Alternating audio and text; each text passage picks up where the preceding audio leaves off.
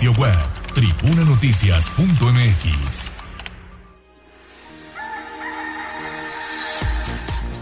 Seis de la mañana con siete minutos, es un gusto saludarles en este viernes, viernes 13, fíjense ustedes, viernes 13, ahí nanita, 13 de octubre del año 2023. Gracias por estar con nosotros. Les recuerdo que tenemos vía WhatsApp abierta ya para todos ustedes al 22 23 90 38 10. 22 23 90 38 10. Y también directamente al estudio, al estudio con el joven Abraham al 222 242 1312. 222 242 1312. De verdad, gracias, gracias a todos ustedes por su preferencia y lo invito a que permanezca con nosotros hasta las 9 de la mañana. Vámonos con Entidad del Descubierto.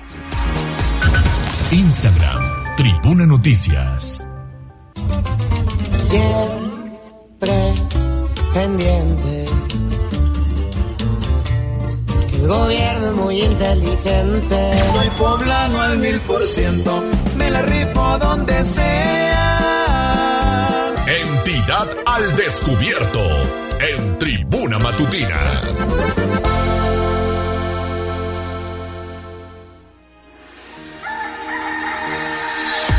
Hacemos enlace inmediatamente con Pili Bravo, que ha estado muy pendiente de la situación de los poblanos allá en la zona de Israel, sobre todo donde se vive pues este conflicto bélico lamentable. Ya el secretario de Gobernación ayer dio a conocer, Javier Aquino, que sostuvo comunicación con el grupo de poblanos que se encuentran en aquella región del mundo. Pili, ¿cómo estás? Te saludo con gusto. Buen día. Gracias, Gallo. Buenos días al auditorio. Un grupo de 17 peregrinos poblanos se encuentran varados en Israel y ayer por la mañana entraron en comunicación con sus familias que a su vez solicitaron el apoyo del gobierno del estado para poder salir de ese país. El secretario de Gobernación Javier Aquino Limón, a través de redes sociales, logró contacto con el sacerdote que llevó la excursión a Tierra Santa y también habló con algunos de los familiares que le tocó pues el fin de semana el estallido de violencia en Israel por lo que no han logrado tener un vuelo que les permita salir. Javier Aquino señaló eh, pues que estuvo esta conversación. Derivado de la comunicación que tuvimos por la mañana del hecho de que 17 paisanos poblanos estaban en Jerusalén y con la instrucción del gobernador del estado, Sergio Salomón Céspedes Peregrina, tuvimos contacto en primera instancia con Joana Zabaleta. Ella radica en Puebla y fue el conducto para tener el contacto con José Juan Zabaleta García, quien está a frente de la excursión donde 17 poblanos eh, están al momento en Jerusalén. Pues pedirles paciencia, pedirles eh, un poquito de de prudencia en el sentido de que hay algunas complicaciones eh, internas que estamos tratando de, atender, pero estamos muy pendientes de ustedes. Me da gusto verlos y saber que están bien. Y bueno, pues el secretario entró en comunicación con estos poblanos varados allá que habían ido a Jerusalén. El gobierno de Puebla dijo está realizando ya más trámites para poder traer a los poblanos por lo que inició contacto con la Secretaría de Relaciones Exteriores y bueno, pues a ver si habrá otro vuelo por parte de la Secretaría de la Defensa Nacional para traer a más poblanos que al parecer todavía también se encuentran en Israel. Pues estaremos pendientes, Gallo, de lo que ocurra con esta familia Zabaleta y los peregrinos. Pili, sobre todo porque entre ellos se habría también eh, sacerdotes y además de que algunos tenían su vuelo para mañana, precisamente 14 de octubre. Sí, y sobre todo que, bueno, algunos han intentado, pues, eh, aunque no salgan de, de México, salir hacia otra parte de algún país europeo, ¿no? A Ámsterdam, en fin, cualquier lugar pero bueno, pues te digo, se están haciendo los trámites, ya les dijeron la, la forma que tienen que llenar para, para dar a la embajada. En fin, no son los únicos, al parecer hay otros otros mexicanos también que están haciendo trámites, pero bueno, pues ya la Secretaría de Gobernación los está orientando pues de manera ya más directa para que eh, pues a ver si si pueden salir aunque no sea eh, pues a través del, del avión mexicano de Fuerza Aérea pero eh, salir hacia otro país de Europa. Muy bien, Pili, pues regresamos contigo más adelante. Gracias por la información. 6 de la mañana con 11 minutos. Vámonos con información de la nota roja. Sitio web, código rojo.mx. tu inconsciencia de esta forma tan absurda. Desde la barrera, respeta la cinta de precaución y para bien la oreja. Comienza la nota roja en tribuna matutina. Hacemos de enlace, enlace con Daniel Jacome. Mi estimado Daniel, ¿cómo estás? Te saludo con gusto. A ver, platícanos en torno a este caso que ayer se da a conocer. Lamentable lo que sucedió con esta mujer que fingió su secuestro, pero también fingió estar embarazada. Daniel, adelante, buen día. ¿Qué tal, Gallo? Te saludo con gusto, al igual que al auditorio de Puebla, Tixco y municipios de la Mixteca. Efectivamente, Gallo, un hecho realmente lamentable, pues Alma Karen, quien contaba con reporte de desaparición desde el pasado 5 de octubre y que fue localizada con vida en el Estado de México el día 11 del mismo mes, fingió su secuestro y mintió sobre estar embarazada presuntamente por problemas con su pareja sentimental. De acuerdo con la Fiscalía General del Estado, la mujer salió de su domicilio ubicado en la colonia Bosques de Amalucan con dirección a una conocida tienda de conveniencia para realizar una recarga telefónica y desde entonces ya no se le volvió a ver. Posteriormente, el denunciante recibió un mensaje de amenazas, por lo que la institución de Procuración de Justicia comenzó con las investigaciones correspondientes logrando esclarecer que Salma Karen salió de la tienda de conveniencia y abordó un vehículo en el que se trasladó a la Capu y luego de ello se trasladó a la central de autobuses Tapo de la Ciudad de México, sitio al que llegó a las 17 horas del día de su desaparición. Se tiene conocimiento de que esa noche la pasó en un hotel de paso aledaño a la Tapo y el día siguiente se hospedó en otro hotel en el Estado de México por cuatro noches, periodo de tiempo en el que Salma mantuvo contacto permanente con su padre. Sin embargo, se le agotaron los recursos y salió del referido hotel para luego pedir ayuda a elementos estatales a quienes les dijo que había sido secuestrada, golpeada y que su bebé recién nacido había sido robado, tras lo cual fue llevada a las instalaciones de la Fiscalía del Estado de México, donde finalmente confesó nunca haber estado embarazada y que todo lo planeó debido a las diferencias que tenía con su pareja. Por su parte, la Fiscalía de Puebla, mientras buscaba a Salma Karen, se entrevistó con los médicos que la atendían presuntamente por su embarazo, quienes aseguraron que los ultrasonidos siempre salieron negativos, hecho que la mujer corroboró al momento de ser puesta a disposición de las autoridades locales. Al respecto, la Fiscalía indicó que integrará las investigaciones de su homónima mexiquense y determinará lo que proceda jurídicamente por los hechos referidos. Gallo, es posible que se pueda proceder en contra de esta mujer, bueno, pues por toda la situación que esta persona pues se planeó, se, eh, se fabricó y sobre todo en complicidad de su padre. El reporte. Caray. Esto es increíble, ¿eh? hasta en complicidad del papá inventó toda esta historia, movilizó a los cuerpos de seguridad y también ministeriales de dos entidades de México y bueno, pues obviamente esto tendrá consecuencias. Sale Bautista, buen día. Muy buenos días, Gallo. Buenos días también a los amigos del auditorio. Aquí la buena noticia es que cuando tenemos una alerta de género, pues una mujer hoy está viva. Sí, lamentable la situación yo creo que hay mecanismos para pedir ayuda y no caer en esta situación, como bien lo dices, de movilizar a los elementos de seguridad, pero bueno, ya corresponderá a las autoridades investigar los hechos y sancionarlos en este caso. Sin duda, esta mujer necesita ayuda urgente. Seguimos contigo, Daniel Jacome, porque, bueno, pues este otro caso también está terrible, Ale. Exactamente. Oye, una pequeñita, hoy de seis años de edad, está sin vida con huellas de violencia, de acuerdo a lo que dijo ayer la Fiscalía General, y hay toda una familia detenida, el papá, la madrastra y los abuelos paternos, Dani. Es correcto, Dale, ¿qué tal? Te saludo con gusto por el caso de una mujer, de una menor ultimada al interior de un domicilio ubicado en la colonia Granjas de San Isidro, al sur de la ciudad de Puebla.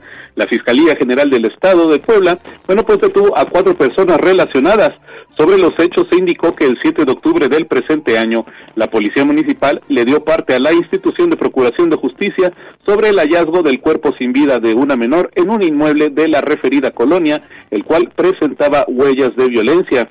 Posteriormente, Marcos de 28 años de edad y Ana de 48 años, padre y abuela paterna de la Oxisa, acudieron a la Fiscalía para identificar a la menor, donde el hombre ofreció mil veinte pesos a los agentes para que no se practicara la necropsia, argumentando que la niña se solía golpear a sí misma.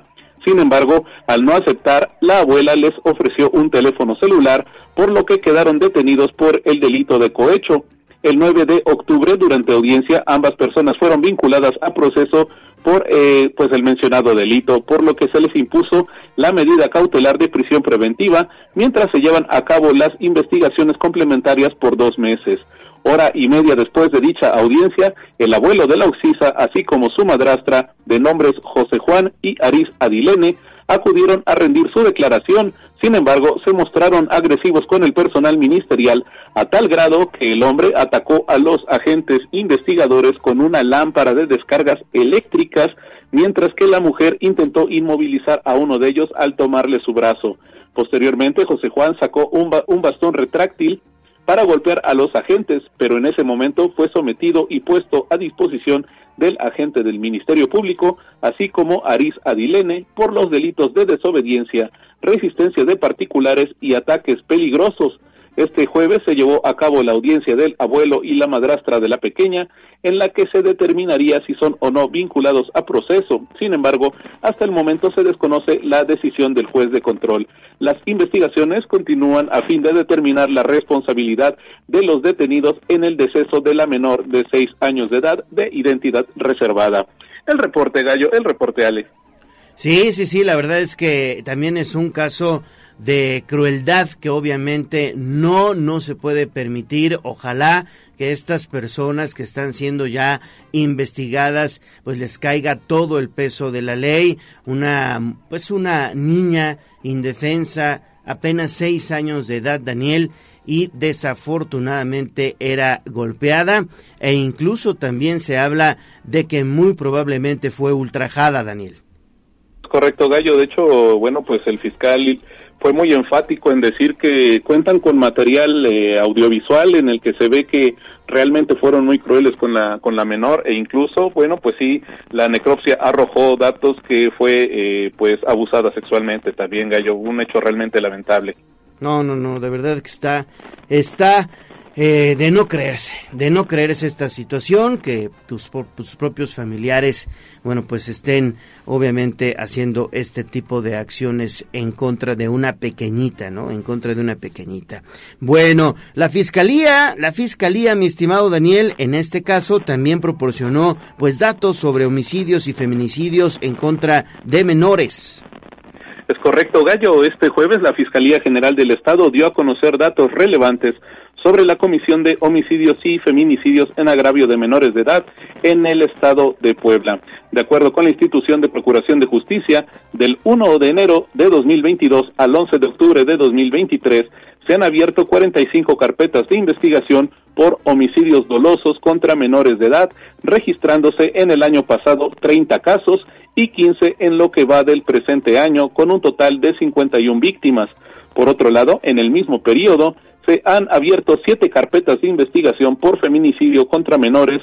En 2022 fueron iniciadas tres y cuatro en lo que va de 2023. Sobre los casos de homicidio, la Fiscalía indicó que la ciudad de Puebla es la demarcación que más hechos reporta en el estado, con cinco de ellos, seguido por Atlixco, Huejotzingo y Palmar de Bravo, con tres carpetas cada uno.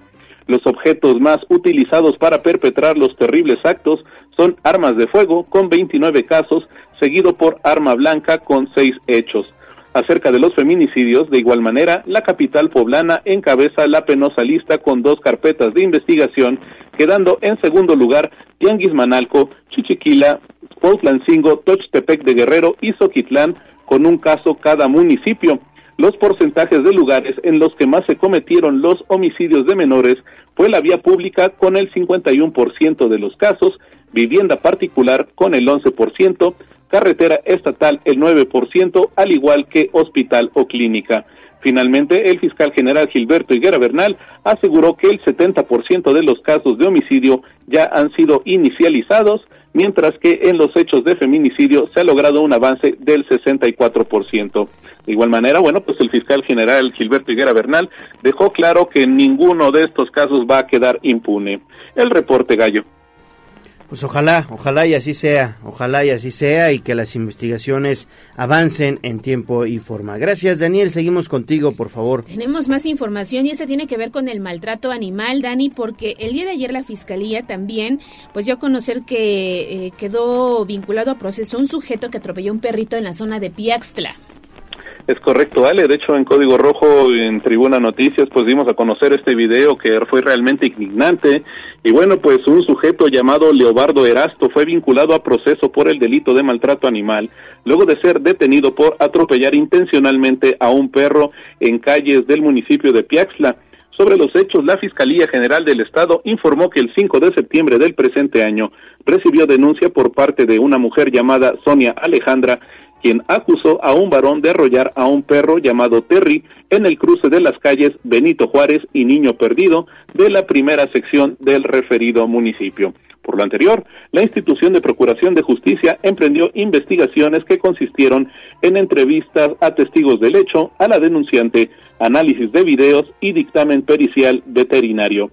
Gracias a ello, la Fiscalía esclareció que el 4 de septiembre, Leobardo Erasto conducía un vehículo de la marca Nissan tipo Versa con el que atropelló a Terry, a pesar de que éste se quitó del camino del vehículo, causándole heridas diversas que afortunadamente fueron tratadas y logró sobrevivir.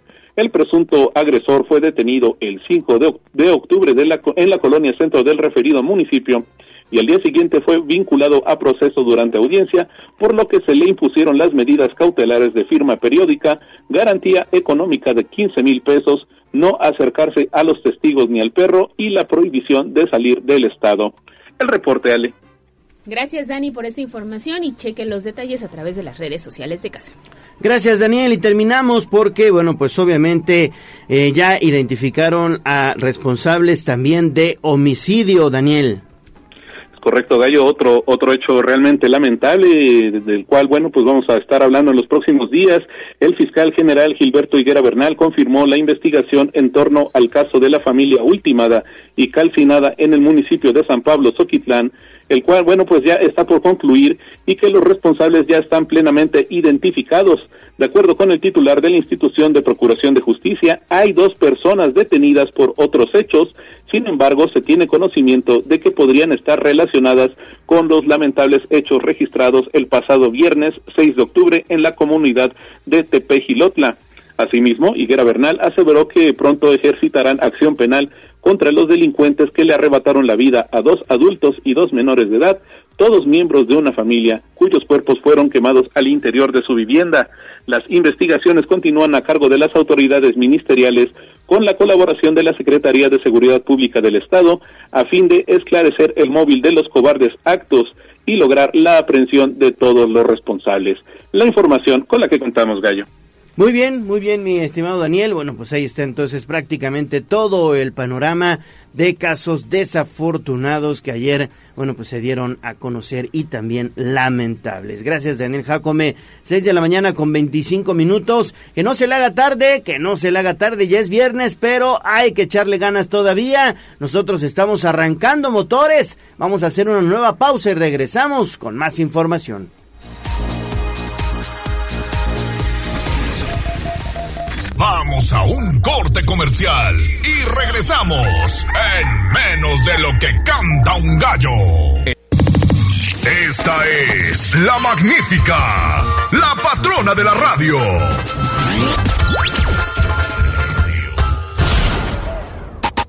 Seguimos con el gallo de la radio. Sitio web, tribunanoticias.mx dos fuentes de aprendizaje, que es el hogar y la escuela. Si falla una, la otra no funciona. Es sencillamente como el box. Usted tiene muy buena izquierda, pero si no sabe rematar con la derecha, todo está perdido. Así es en la vida. Y que va, por supuesto, esta vida más allá de la. Bueno, vámonos, seguimos con la información. Ahora la educación. 6 de la mañana con 31 minutos, como se lo adelantamos precisamente ayer en este espacio informativo. Bueno, pues el Congreso del Estado entregó la medalla Juan Crisóstomo Bonilla a docentes destacados. ¿No es así, Pili? ¿Cómo estás nuevamente? Gracias de nueva cuenta. Bueno, pues antes de iniciar la sesión ordinaria de ayer, en el Congreso del Estado hubo una ceremonia sencilla pero muy emotiva se otorgaron siete medallas Juan Crisóstomo Bonilla a siete maestros de educación indígena. Y bueno, pues ahí hubo discursos por parte de la secretaria de Educación Pública Isabel Merlo Talavera, quien acompañó a estos maestros a recibir esta presea. Esto dijo. Y que va, por supuesto, esta vida más allá de la vocación. Es sacrificio, es por muchos momentos el abandono a la propia familia, es por muchos momentos no gozar ni, ni siquiera de los servicios básicos como puede ser el agua, la luz, porque ese es, ese es el trabajo de los maestros, de las maestras, salir a donde les toque.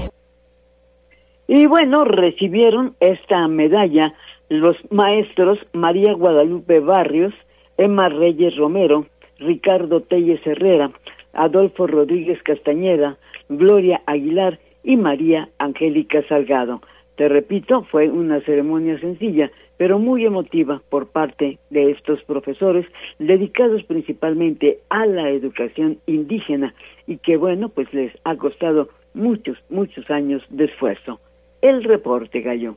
Reconocimiento merecido para estos eh, docentes que, bueno, pues muchas veces tienen que caminar varios, varios kilómetros, tienen que cruzar algunos ríos, barrancas, incluso para llegar a sus instituciones educativas. Seis de la mañana con treinta y tres minutos. Seguimos con Pili Bravo hablando de temas educativos, pero esta noticia sí es muy lamentable. Fíjate que el día de ayer circularon videos donde unas estudiantes encaran a un par de compañeros porque compartieron materiales íntimos que obviamente pues tomaron su celular, empezaron a compartir fotografías y videos. Afortunadamente Pili y la UPAEP los dio de baja.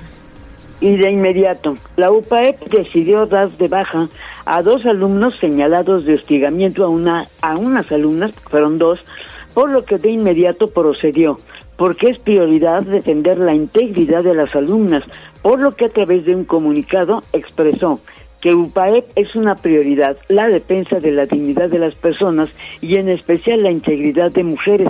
Por ello, ante un condenable caso de abuso de confianza y transgresión a la privacidad personal perpetrado contra un estudiante de la preparatoria en Santiago, pues eh, se, se, determinó lo siguiente. A las 16 horas de este del miércoles se recibió una denuncia formal de la estudiante afectada que involucró a otros alumnos de la misma preparatoria de manera inmediata a instancias de la dirección de la preparatoria de la Secretaría General de UPAEP activó los protocolos del sistema de integridad institucional para dar seguimiento al caso y de acuerdo a la normatividad que es vigente en esa universidad.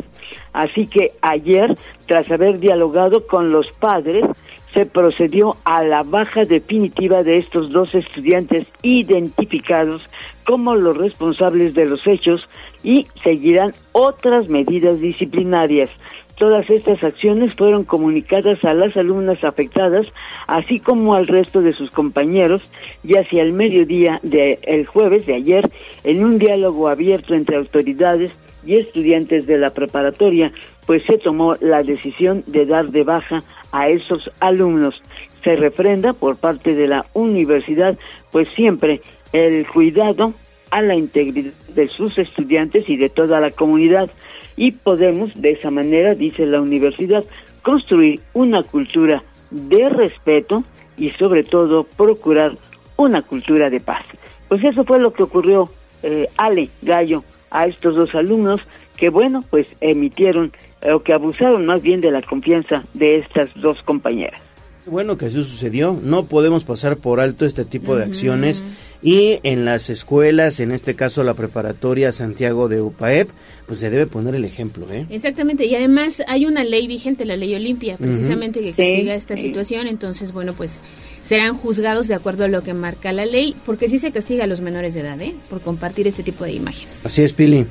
Pues ya, ya, ya, ya sucedió y bueno, pues ojalá y otras instituciones pues sigan este, este ejemplo, ¿no? Esta medida pues radical, ¿no? Para, para, para que los alumnos también entiendan, o sea, sea ejemplo, para que pues ya no cometan este tipo de, de, de actitudes, ¿no? Que jugando con, con las redes pues quieran exponer la intimidad de otras compañeras o hombres, ¿no? Esto es parejo. Sí, es violencia digital, así es. conoce. Totalmente. Gracias, Pili. Regresamos contigo más adelante. 6 de la mañana con 37 minutos. Hacemos enlace ahora con Gisela Telles porque ayer se da a conocer que el sistema municipal DIF ha atendido tres casos de violencia física a menores de edad. Platícanos, Gis. Buen día. Gallo, te saludo con mucho gusto, igual que a nuestros amigos del auditorio. Y pues, aunque señaló que lamentablemente no tuvieron un llamado de emergencia por el caso de Daniela, la pequeña de seis años presuntamente asesinada por familiares, Carolina Morales García, directora del Sistema Municipal DIF de Puebla, informó que han atendido tres casos de violencia física a menores de edad luego de que la Secretaría de Seguridad Ciudadana dio a conocer que fueron detenidos el padre, la madrastra y abuelos paternos de Daniela debido a que presentaba rasgos de violencia, la funcionaria refirió que no recibieron alguna alerta del lamentable caso, de ahí que pidió a las y los ciudadanos responsabilidad y empatía para denunciar casos de abuso. Indicó que en lo que va de la actual administración han atendido un total de tres casos de violencia física en contra de niñas y niños, por lo que actúan de acuerdo a sus facultades, es decir, solo como primeros respondientes. Y es que explicó, el sistema municipal DIF solo asiste al llamado junto con la Secretaría de Seguridad Ciudadana para hacer una revisión y posteriormente llevan a cabo la canalización correspondiente al DIF estatal o a la Fiscalía de Protección al Menor, esto para iniciar con el proceso. Escuchemos. No, no tuvimos, concretamente de este caso, del que refieres, de San Isidro, no tuvimos ninguna solicitud eh, de, llamado de urgencia. No la tuvimos, entiendo que el día de ayer más bien la que hizo la canalización fue la Secretaría Consuelo directamente a la instancia y nosotros no tuvimos ahí eh, ningún, ningún tema. Y bueno, ustedes saben que a través del refugio, efectivamente nosotros cuando hay algún tema de violencia a mujeres o violencia también a sus propios hijos, nosotros lo que hacemos pues es poderlos recibir desde el refugio y ese es el trabajo que venimos haciendo con ellos. Eh, hasta ahorita hemos recibido tres casos en donde, eh, y que bueno, también fueron casos que fueron públicos, en donde nos han pedido a nosotros como DIF que podamos tener un primera, una primera intervención. El reporte. Gracias, Gis. 6 de la mañana con 39 minutos. Vámonos a iniciar con la información de la ciudad. Twitter, arroba tribuna vigila. Mi ciudad es la cuna de un niño dormido. Hablemos de nuestro pueblo. El reporte de la capital poblana. En tribuna matutina.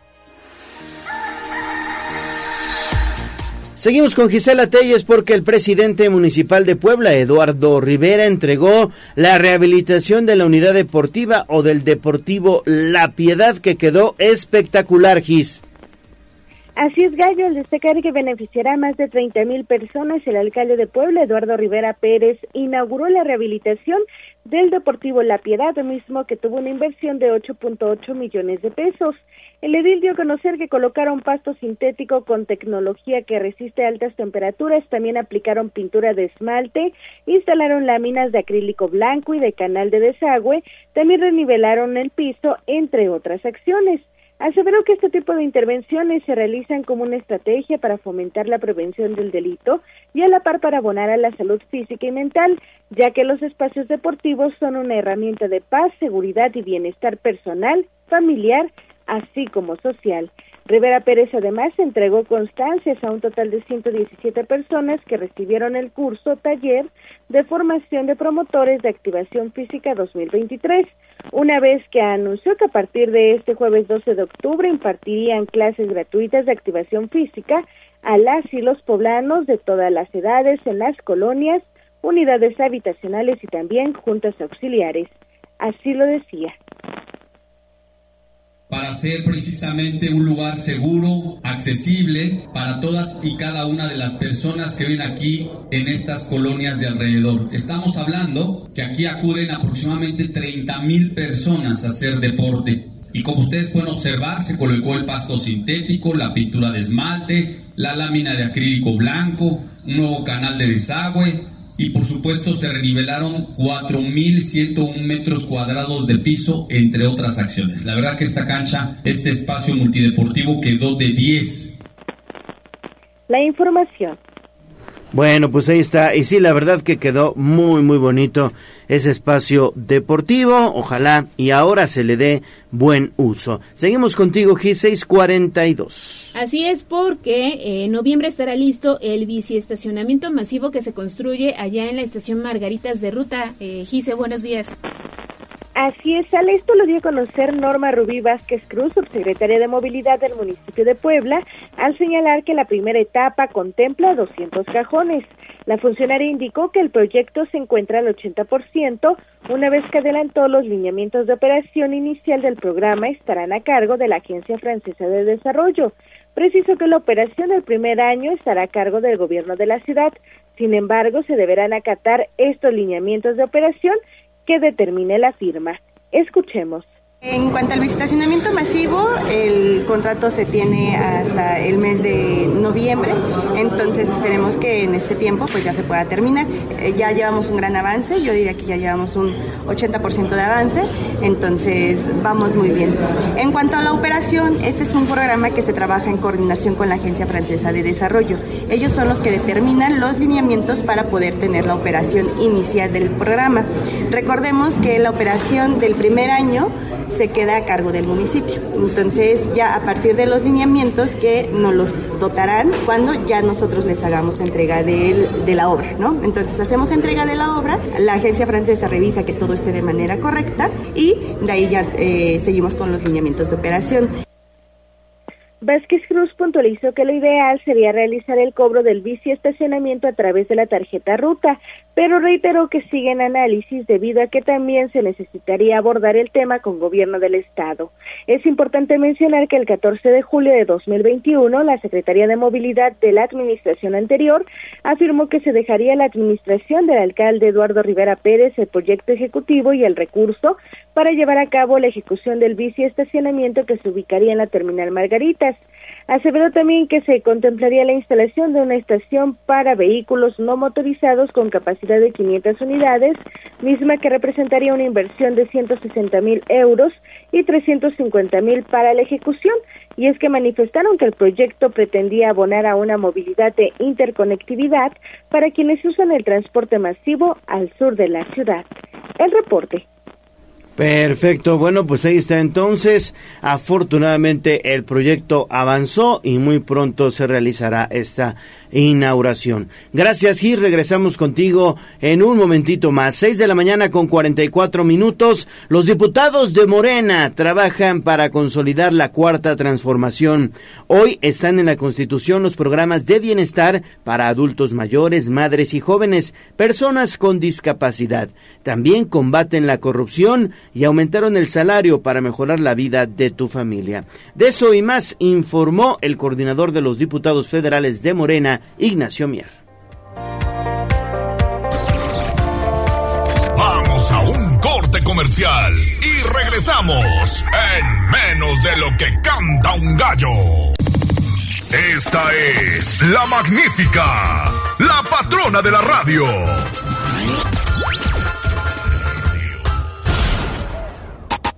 Seguimos con el gallo de la radio. Sitio web, tribunanoticias.mx.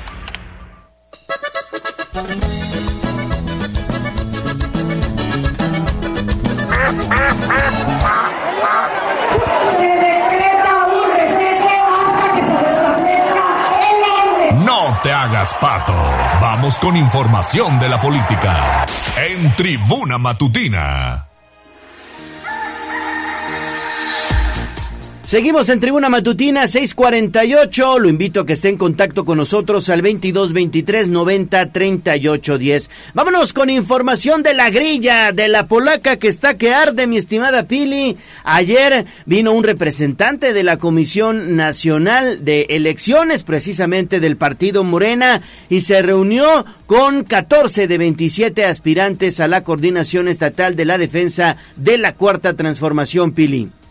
Así es, la Comisión Nacional de Elecciones de Morena envió a Puebla al secretario técnico Álvaro Bracamonte Sierra para reunirse con eh, los aspirantes que se inscribieron en el proceso para ser eh, coordinadores de la Cuarta Transformación en el Estado de Puebla. Fueron convocados los 27 aspirantes, pero no todos acudieron. Eh, hubo una reunión a puerta cerrada donde los que asistieron pues les dieron a conocer el resultado de la encuesta interna y del proceso que desarrolló el Consejo Estatal que eligió, como ya sabemos, a cuatro eh, aspirantes como lo establecía la convocatoria y luego los otros tres que a criterio de la Comisión Nacional incorporaron a la lista.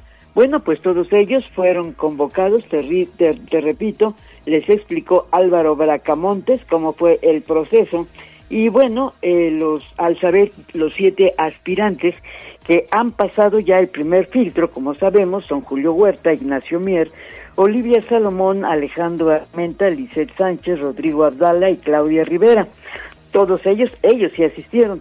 El secretario enviado Álvaro Bracamontes les hizo un llamado a respetar los pasos de la convocatoria para que realmente dice sea un proceso democrático y la recomendación es procurar la unidad. Por eso cuando se abrieron las puertas, los que salieron, los que estuvieron en esa junta, bueno, pues salieron a coro a decir unidad, unidad. Y bueno, la presidenta precisamente de Morena en Puebla eh, hablaba, Olga Lucía Romero hablaba de esto pues tenemos que esperar para los resultados de, de, quiénes van a ir y cómo es que salió todo y demás hasta el día de mañana. Pero sí nos pidieron que siguiéramos trabajando así como se hizo el día de hoy este tema, porque no quieren que haya fracturas, ¿sí? Quieren que todos en unidad podamos seguir aún después de que tengamos las próximas encuestas y de que tengamos el nombre de la coordinadora o coordinador estatal. Entonces, estamos con mucha delicadeza tratando estos temas eh, juntando a todos nuestros perfiles para que todos estén de acuerdo y de esa manera pues podamos seguir circulando en territorio con esa unidad que Y bueno, pues ese era el objetivo, darles a conocer a los participantes cómo es el proceso. Y bueno, precisamente hoy volverán a tener una reunión, bueno, pues para definir definitivamente quiénes eh, habrán de participar en la encuesta. El próximo lunes ya se estarán en la Ciudad de México, pues para una reunión más. El 30 de octubre, como ya sabemos, se cierran los estudios y serán los primeros días de noviembre cuando se ofrecerán los resultados. Al término de la reunión, te repito que fue en la sede de Morena y en la colonia La Paz, la mayor parte de los asistentes, después de que corearon unidad, pues no hicieron declaraciones. Parece que fue un acuerdo, pues no hablar. Algunos salieron incluso para evitar a la prensa. Ignacio Mier fue uno de ellos. El diputado salió, se veía molesto y apurado. En tanto, el senador Alejandro Armenta indicó que se mantiene tranquilo. Esto dijo. Lo que yo debo decir es que la prudencia de nosotros es fundamental. Yo soy un hombre institucional. Yo solamente voy a decirles que estamos tranquilos, estamos pateando a 300 Hoy por el home run, casa llena, de verdad, estoy contento. Y bueno, pues no hubo mayor explicación más que dijo sentirse tranquilo. También mostraron confianza Lisette Sánchez del Partido del Trabajo y Claudia Rivera Vivanco, que tienen plena confianza que habrán de participar en la siguiente etapa, que es la encuesta. Los demás no quisieron hacer declaración con los medios porque, pues, se fue el acuerdo, mantenerse con discreción. Pues eso fue lo que ocurrió, mi querido Gallo, ayer en esta reunión de aproximadamente dos horas que comenzó a las doce y terminó poco después de la una y media. Se dará a conocer ya la lista definitiva de quienes serán, pues, encuestados, ¿no? Hoy, hoy será la otra reunión, te repito, No sé si, si van a ir todos todavía o, o nada más pues los siete que han sido seleccionados. El lunes tienen reunión en la Ciudad de México, donde ahí sí les van a explicar cómo, cuándo será la encuesta, quiénes la harán, en fin, ahí ya tendrán más detalles los que ya resulten definitivamente palomeados. Perfecto, Pili, muchas gracias, muchas, muchas gracias. 6 de la mañana con 54. Dejamos estos temas de la política y de lo que sucedió en Morena porque habrá multas a quienes coloquen propaganda en las ciclovías. ¿De cuánto será la sanción, Pili? Bueno, pues de acuerdo al tipo de propaganda que sea, pero si es política, sin duda será enérgica. Y es que la secretaria de Medio Ambiente, Beatriz Manrique, bueno, pues en un recorrido que habían hecho con personal eh, pues de la misma Secretaría de Medio Ambiente encontró que ya se estaba aprovechando las ciclovías, eh, sobre todo las altas, bueno, pues para colocar propaganda sin ningún permiso, por lo que de inmediato se ordenó a retirarlas y además a convocar a las empresas, a las eh, empresas sobre todo publicitarias, eh, para que pues les advirtieran de que tienen que pagar una multa. Te repito, esa es variable que puede ser la más barata pues de unos cinco mil pesos o la más cara, pues de acuerdo si fue si fue lona o si fue otro tipo. Reiteró la secretaria de Medio Ambiente que fueron nueve en total, ¿eh? nueve eh, de este tipo de propagandas que fueron rotaradas, algunas incluso también de carácter comercial, pues para anunciar la presencia de artistas. Y bueno, pues se reiteró por parte de la Secretaría de Medio Ambiente que estos lugares pues no pueden ser objetos de ningún tipo de propaganda, ni política ni comercial. Así que bueno, pues ya se retiraron estas nueve publicaciones de, de propaganda en estos lugares de las ciclovías. Gracias, Pili. Pili, Pili. Sí, te escucho. Ah, muchas gracias. Sí, gracias a ti, buen día. Órale, ahí estamos pendientes, gracias. Bueno, 6 de la mañana con 55 minutos. Oigan, ya son 5 minutos antes de las 7 de la mañana. Ahora vamos a hacer enlace con Abigail González. Este ejercicio para conmemorar el Día del Bastón Blanco, mi estimada Ale, también es de mucha importancia, sobre todo para estas personas débiles visuales y con eh, discapacidad. Sí, que no solamente es un día, ¿eh? son los 365 días del año. El día de ayer, este, Abby me, me compartía que una persona de, eh, con debilidad visual cayó a un registro sin tapa porque entonces se los roban y vienen los accidentes. El día de ayer hubo un ejercicio muy interesante en la zona del Paseo Bravo y Avi estuvo muy pendiente. Pues platícanos, Avi, ¿cómo te fue ayer? ¿Qué tal, Gallo? Ale, amigos del auditorio, muy buenos días. Efectivamente, pues les comento que al grito de se ve, se siente, el bastón está presente, arriba y abajo con mi bastón yo trabajo, la Asociación Cultural y Recreativa de Invidentes de Puebla realizó este jueves una caminata sobre el Paseo Bravo a la altura de la 11 Poniente y 11 Sur para conmemorar el Día del Bastón Blanco, que es el próximo domingo 15 de octubre.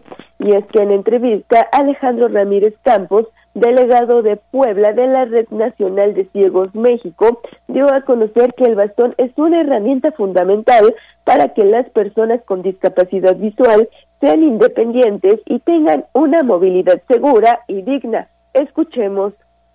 Y bueno, la gente debe de saber que si un ciego se queda sin esta herramienta, pues queda totalmente inutilizado, sin ninguna protección de por medio. Pues se debe a difundir y dar a conocer, pedir el respeto a esta herramienta tan noble, que es muy sencilla, pero pues nos protege mucho, ¿no? De, de accidentes, de caídas, todo lo que una persona con discapacidad sufre. Y es que durante esta caminata hizo un llamado a las autoridades para tomar conciencia en la colocación de placas de braille en el municipio, ya que, actualmente solo hay en el centro histórico, a mantener las calles en condiciones adecuadas, a no tener las coladeras destapadas, ya que este tipo de descuidos provocan accidentes severos a las personas con discapacidad visual. Escuchemos.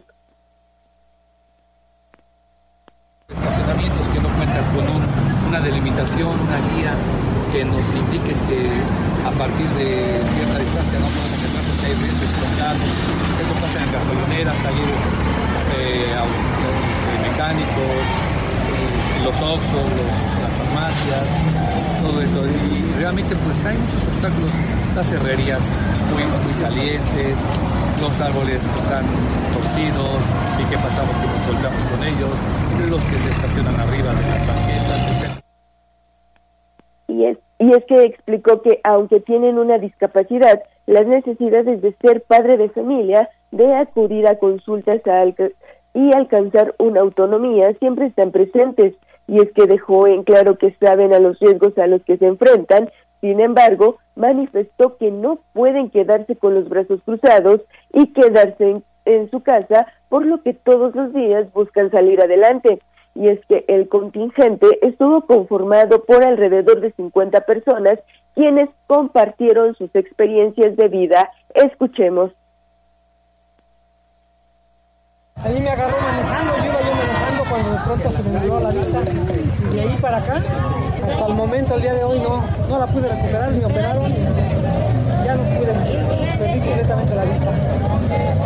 Eso fue repentino, repentinamente. Este, al lado de Infonavila Rosa, junto a la Ciénega, hay una este, llamada Gran Bodega. Ahí hay un, este, ahí me caí, ya que había este, una, una tapa, este, había un registro sin tapa y tengo lesiones de este lado, acá se nota. Y me comentaron los mismos vecinos, o sea, ya lo habían este, reportado y ya había llantas, de hecho, exacto, porque de hecho está muy, muy alto, o sea, sí está alto. O sea, ese registro me dijeron que era como de luz, de agua, que sí, sí, sí, sí estaba alto. Eduardo Parra Barrón y tengo 80 años de edad. He ido perdiendo la vista paulatinamente hasta ya no ver. ¿Y entraste para aprender qué? Entré para aprender a manejar el bastón porque es muy necesario. Sin el bastón yo pienso que no podemos vivir porque el bastón nos lleva, nos guía. El bastón no es flojo, el bastón no, re- no el bastón lo, lo llevamos cuando queremos y él nunca nos protesta. Es un gran amigo, el bastón. Y es que Ramírez Campos explicó que, pues, lo que significa en las líneas que tiene dibujado el bastón, como por ejemplo líneas rojas y blanco, que significa ceguera total. Cuando trae un poco de verde, es que si tiene un poco de posibilidades. Y cuando trae combinados los dos colores, es una persona que tiene parte de ceguera, pues aparte otra discapacidad. Y es que actualmente, pues esta asociación está conformada por 54 adultos y 8 niños. Gallo es el reporte. Gracias, gracias Avi. Qué buenos testimonios, qué buenos testimonios acabas de poner sobre la mesa en tu nota, sobre todo porque como sociedad debemos de aprender a visibilizar a las personas con discapacidad, en este caso a los ciegos. No hay que estacionarnos, por ejemplo, en, en las rampas, hay que caminar eh, obviamente por eh, banquetas en buen estado, no dejarles obstáculos, sacamos botes y bolsas de basura y las ponemos ahí donde puede pasar cualquier persona de esta característica, se puede tropezar, hay que podar y derramar los árboles porque en cualquier momento se pueden golpear, hay que pensar en ellos también. Y los negocios, ¿eh? Porque lo decía, las herrerías, se les olvidaron estos negocios de los que parchan las llantas. Talacherías. Este, que ponen ahí, este, sí, es que sí escuché, fue como talachería. Este, sí, que, que ponen estos obstáculos y que impiden el libre tránsito de los peatones. Exactamente, sí. hay que hay que de verdad visibilizarlos mucho porque bueno, pues obviamente ellos eh, están en una situación completamente distinta a la de nosotros. ¿eh? Gracias, gracias, muchas gracias por este reporte, muy buen reporte, Avi. Cuídate por favor porque te escuchas un poquito con gripe. Vamos a hacer una pausa y regresamos con más información. Vamos a un corte comercial y regresamos en menos de lo que canta un gallo. Esta es la magnífica, la patrona de la radio.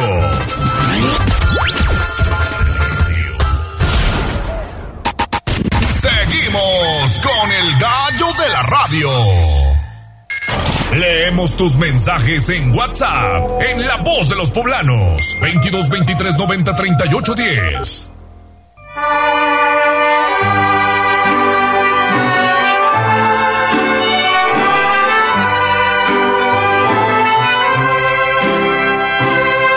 En la fresca y perfumada mañanita de tu santo, recibe mi bien amada la dulzura de mi canto Encontrarás en tu reja un fresco ramo de flores que mi corazón te deja, chinita de mis amores.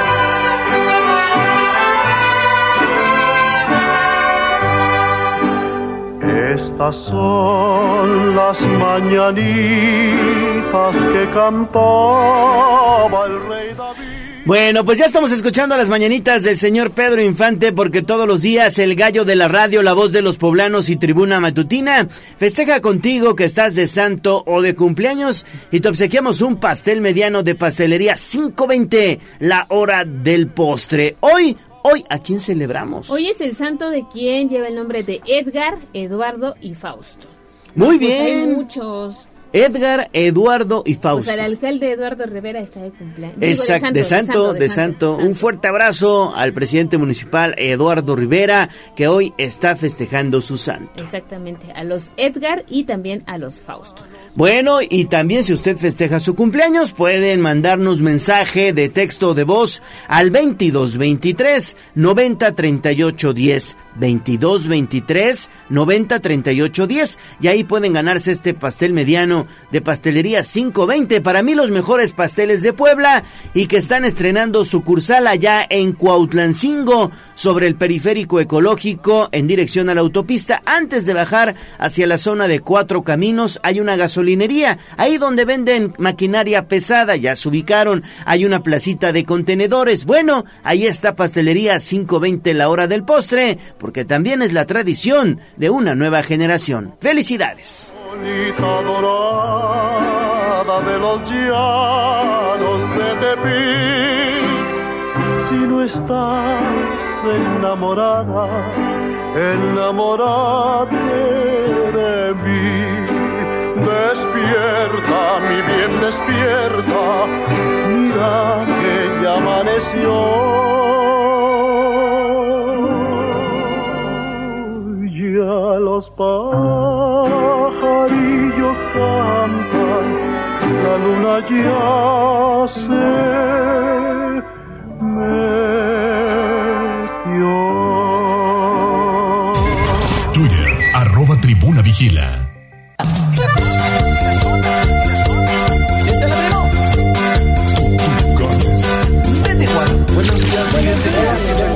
Esta es la voz de los poblanos. En Tribuna Matutina también te escuchamos.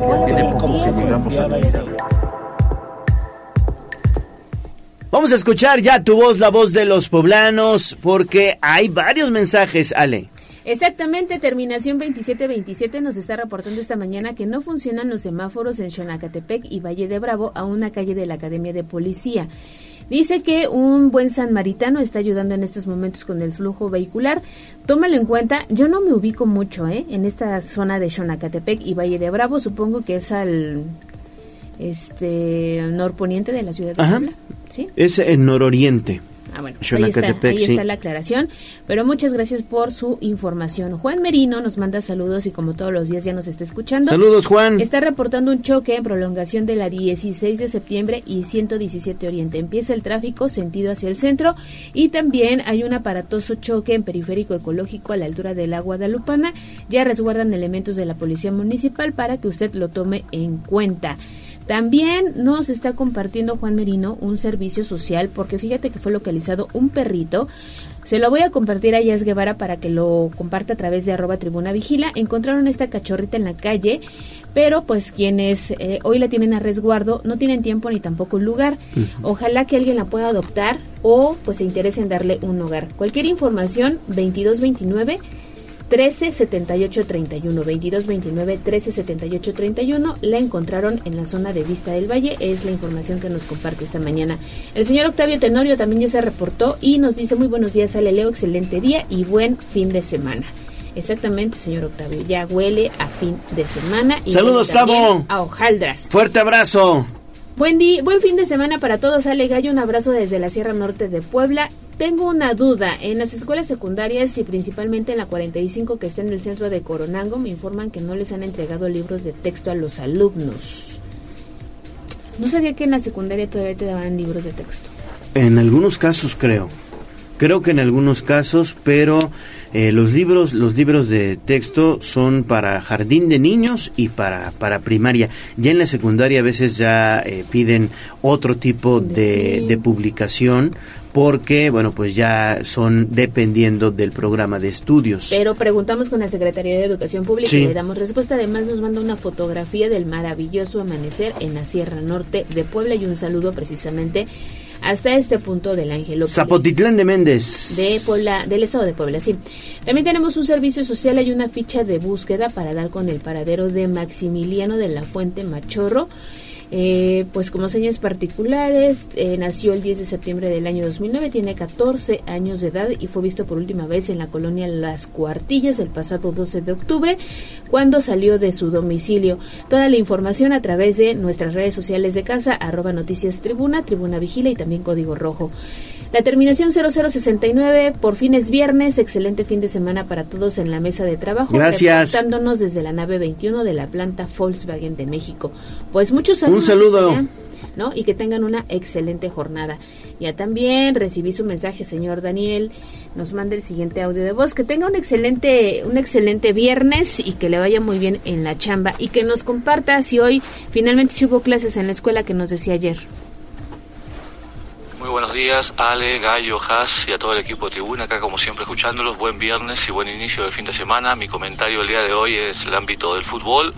Eh, he escuchado últimamente a muchos tremendamente felices por naturalizar a un jugador, un jugadorazo, la verdad, como Julián Quiñones, pero desde mi punto de vista creo que seguimos sin aprender, sin buscar soluciones integrales para realmente sobresalir. Este era el momento donde no tienes eliminatoria como México para probar jugadores, para sacar jugadores, para formar jugadores. No hemos aprendido el caso de Caballero, de Guille Franco, de Matías Buoso, de este, del último, este jugador de, de Monterrey, este Funes Mori, todos figuras, ¿eh? todos campeones, todos campeones de goleo y todos tremendos jugadores que no ha pasado nada con ellos en la selección mexicana. En fin, seguimos sin aprender. Abrazo enorme, seguimos en contacto. Fuerte abrazo, señor. Bueno, pues que tenga un excelente día. Yo creo que la selección mexicana debe de estar abierta para los mejores jugadores, los mejores jugadores de México y también naturalizados, ¿eh? Para los mejores jugadores. Desafortunadamente, en la selección, lo voy a decir, como en la política, hay mafias. Y están los que tienen que estar, nada más. Nada más. En la selección, en el fútbol y, y en, el, en la política prácticamente es lo mismo que se vive en nuestro país. Nos dice el señor Daniel, hoy sí hay clases, ayer este miércoles no hubo y aguas. Lo dice un exjugador y actual entrenador de fútbol naturalizado. De verdad creo que los entrenadores de una selección y los jugadores deben ser nacidos en el país. Es el comentario del señor Daniel, que le agradecemos porque todos los días se reporta con este espacio. Oye, rápidamente no quiero dejar pasar porque la Secretaría de Relaciones Exteriores confirmó que aviones de la Fuerza Aérea Mexicana van a trasladar de Israel a España a los connacionales que lo soliciten y desde ahí cada mexicano buscará opciones para volver a nuestro país. Sí. Es información, bueno, pues que se está dando a conocer, pero además la Secretaría de Relaciones Exteriores trabaja para evacuar a los mexicanos que deseen salir de Israel con dos opciones, la evacuación terrestre hacia Jordania y un puente aéreo, un puente aéreo desde Tel Aviv hacia Madrid. Las dos opciones que tienen los mexicanos que buscan salir de este conflicto que explotó, bueno, que inició el fin de semana. Híjole, qué complicado, qué complicado. Es una situación en la cual, eh, bueno, pues hay que tener especial atención y las autoridades ya están trabajando en estos temas, tanto la Secretaría de Relaciones Exteriores y en el caso de Puebla, la Secretaría Estatal de Gobernación, que, bueno, pues cuyo titular es Javier Aquino, también está muy, muy pendiente de estas personas eh, con nacionales que están allá desafortunadamente en este conflicto bélico entre Israel y los extremistas palestinos. Jazz Guevara, buenos días. Buenos días, Ale Gallo, excelente viernes. También nos comparten a través de redes sociales una ficha de búsqueda y es para eh, localizar al señor Zacarías Hernández Hernández de 83 años. Fue visto por última vez el día 11 de octubre aproximadamente a las 17.30 horas al salir de su domicilio en la colonia Belisario Domínguez. Eh, eh, padece de sus facultades mentales. Con mucho gusto compartimos la eh, información a través de redes sociales y ya en otros temas y saludos tenemos, eh, bueno, saludamos a Carlos Santiago en Facebook que dice eh, bueno, saluda y Victoriano González también se Saludos, Victoriano. excelente día para todos, que tengan un excelente fin de semana.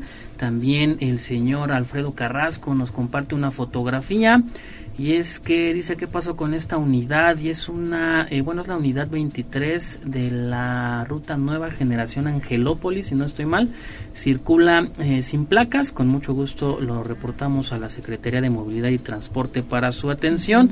Al mismo tiempo saludamos a Cari que dice está padrísimo que hayan puesto bancas en la 16 de septiembre, ya hacía falta esto en el centro histórico. Pablo Flores también dice por fin es viernes, que tengan excelente día. Blanca Luz eh, Chargoy dice que lamentable lo que sucedió con esta chica que eh, simuló su embarazo. También eh, saludos para Avi Baez, mira, está al pendiente de Hola, la transmisión nuestra colaboradora Avi Baez. También saludos para Casa Azul, Lisbeth Contreras eh, Gómez también se reporta. Eh, el señor eh, el señor Alberto dice que tengan todos un excelente fin de semana. Renata Guadalupe, saludos para Ale Bautista. Ismael de la Cruz, que tengan excelente día. Claudia Quiroz también se reporta. Y cerramos eh, los saludos con la señora Aurelia García, que dice: Los estoy escuchando en mi casa. Perfecto, muchísimas gracias. Gracias a todos ustedes por su preferencia y qué bueno, qué bueno que nos están sintonizando en este en esta mañana, en esta mañana de viernes. El Jarocho dice, "Por fin es viernes y el cuerpo lo sabe." Bueno, pues órale. Entonces a darle, mi estimado Jarocho, te mando un fuerte abrazo. 717, pausa y regresamos.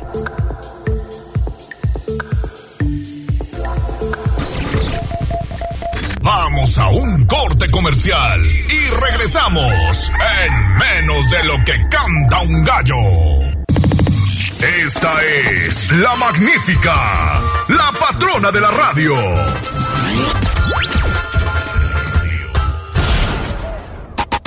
Seguimos con el gallo de la radio. Sitio web, tribunanoticias.mx.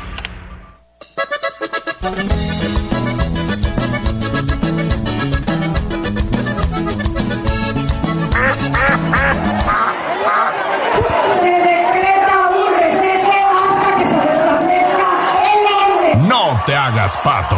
Vamos con información de la política. En Tribuna Matutina. 7 de la mañana con 20 minutos y como todos los viernes es un gusto saludar en la línea telefónica a la diputada local del Partido del Trabajo, Nora Merino, que dice que ya va a venir, pero bueno, la saludamos vía telefónica. ¿Cómo estás, diputada? ¿Cómo están? Muy buenos días. No, claro que voy a ir. claro, ah, me, me, me sentí como que ya, ya, ya parece política. Oye, ¿cuándo vienes? Aquí te esperamos. Sí, para que después nos vayamos por unos ricos chilaquiles. Órale, órale, órale, me parece, me parece muy bien. Oye, pues estuve ahí en el informe de pues toda la fracción parlamentaria del Partido del Trabajo de estos cinco diputados y la verdad es que han trabajado y trabajado mucho, diputada. Hemos trabajado y hemos trabajado mucho. La verdad que es que sí. El lunes de esta semana, en punto a las 6 de la tarde, se dio el segundo informe de labores de la bancada del Partido del Trabajo. Hicimos un, un buen informe. Eh, dimos cuenta que creo que es fundamental siempre dar cuenta a la ciudadanía de qué haces, cómo lo has estado haciendo. Y bueno, en lo individual estoy muy contenta, ha sido un gran año. Eh, en total son cinco los años que he estado aquí y este es el segundo año de esta legislatura eh, donde he presentado más de, he presentado 50 iniciativas, de 39 puntos de acuerdo y, y sigo muy activa. Hemos sacado temas fundamentales, apenas platicábamos en este espacio de la ley Monse que se aprobó También les conté de la ley de adopción del Estado de Puebla, de la reforma a la ley orgánica para poder ser obligación el que haya institutos municipales de las mujeres en todos los municipios. Entonces, se ha trabajado. Claro, sí. Y, y también como, como diputada has impulsado temas interesantes. Aquí ya lo hemos platicado, Ale. Sí, aunque ¿qué le falta a la diputada Nora Merino? ¿Qué viene para estos, estos todavía meses que le restan a la actual legislatura? Todavía hay mucho trabajo por hacer, diputada. Hay mucho trabajo, una de nuestras iniciativas más importantes del año todavía no sale, que es la ley del mezcal y del agave poblano.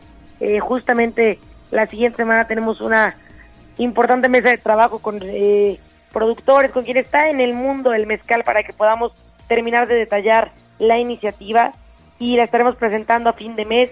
Tenemos que, que- que presentar esta iniciativa. Esperamos también que salga la ley, la ley Ingrid. No vamos a soltar, no vamos a quitar el dedo del renglón hasta que salga la ley Ingrid. Tenemos el paquete de sicariato digital, que es este tema eh, respecto a la violencia que hay en redes sociales, la violencia política en razón de género, que cada vez está más fea. Apenas veía unos tweets de que alguien, obviamente desde el anonimato, subía, subía de mí. Y de verdad que sí, au- aunque somos políticos, aunque te vas acostumbrando a esto, claro que sí duele cuando te violentan de una manera totalmente desmedida en redes sociales. Tenemos que ir por el sicariato digital y pues son los grandes pendientes que tenemos y que vamos a estar impulsando, además de las iniciativas que seguiremos trabajando durante pues estos, ay no, ya hasta- hasta se siente feo, durante estos 10 meses que nos restan. Sí, ya falta poquito. De hecho, ayer tuvieron sesión y pues eh, pues uno de los de los acuerdos aprobados fue este para establecer acciones en materia de igualdad a favor de grupos vulnerables, ¿no? pues tenemos que empezar a prepararnos ya para lo que es el armado del presupuesto 2024. No podemos ser únicamente espectadores y ver cómo va quedando el presupuesto que aunque nos aunque estoy segura que nuestro gobernador Sergio Salomón nos va a mandar un gran presupuesto y vamos a apoyarlo como siempre lo hemos hecho. También te quiero decir que tenemos que meter nuestra cuchara, que proponer, que empezar a, a- a- meter los temas que son prioridad y en este caso eh, para mí el tema de la Secretaría de Igualdad Sustantiva, fortalecerla, darle mayor presupuesto para que tenga mayores recursos, para el tema de, de, de- de prevención de la violencia, pero también de la atención. Los refugios, los espacios para las mujeres víctimas de violencia, tenemos que tener cada vez eh, un mejor trato. Entonces, hay que empezar todos a preparar nuestra, eh, nuestras propuestas para el presupuesto 2024. Así es. Oye, diputada, y yo quiero aprovechar ahorita que hablabas de la violencia. El día de ayer se pues se dio a conocer un caso de violencia digital en una universidad, en una institución privada. Afortunadamente dos chicas denunciaron este hecho y la institución tomó cartas en el asunto, pero qué importante es que las nuevas generaciones, bueno, conozcan que se, se legisló y que hoy la ley Olimpia castiga este tipo de violencias, ¿no? y la ley Olimpia aplica para todas y para todos, aunque sean chavos de prepa, recuerden que están cometiendo un delito, no es algo chistoso, no es algo que están haciendo como relajo entre cuates, estás cometiendo un delito cuando difundes o compartes información, imágenes, audios, videos eh, que no que no te corresponden, que no tienes eh, la autorización, que no son tuyos. Entonces, cuando difundes contenido íntimo sin consentimiento, estás cayendo en un delito y es la ley Olimpia, un delito que está en el Código Penal y que puede llevar hasta seis años de prisión. Entonces, creo que es importantísimo que conozcan todas y todos los jóvenes, las personas en general, que existe la ley Olimpia, que es un delito cuando no se cuando, cuando se difunde este contenido y que por por eh, por, por querer eh, o por justificarlo en, en, en un juego, en, en no pasa nada, claro que pasa, claro que están violentando y claro que podrían llegar a la cárcel.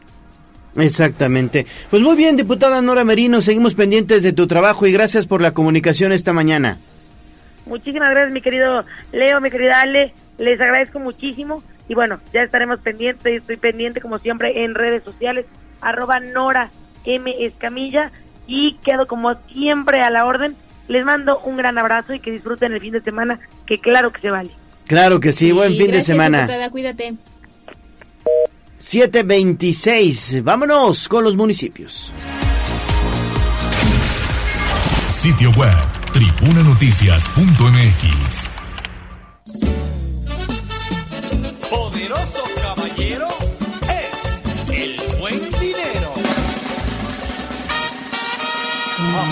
más allá del pueblo y la zona conurbada.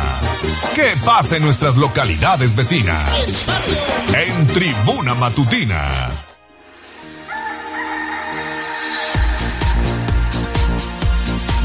Atlisco y la Mixteca, Jocelyn Meneses, ¿cómo estás? Buenos días.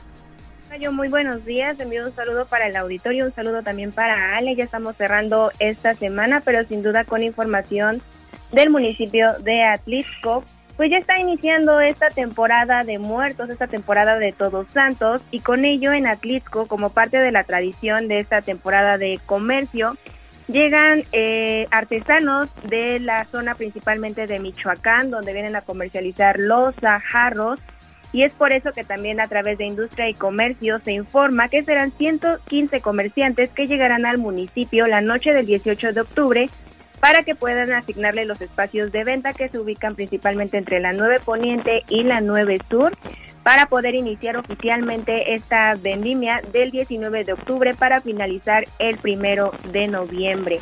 Platicamos con el director de Industria y Comercio, Eric Adán Carrión, que nos informa sobre eh, la llegada de estos comerciantes para que todos se preparen y puedan poner todos estos, este, los trastes de, tradicionales en las ofrendas.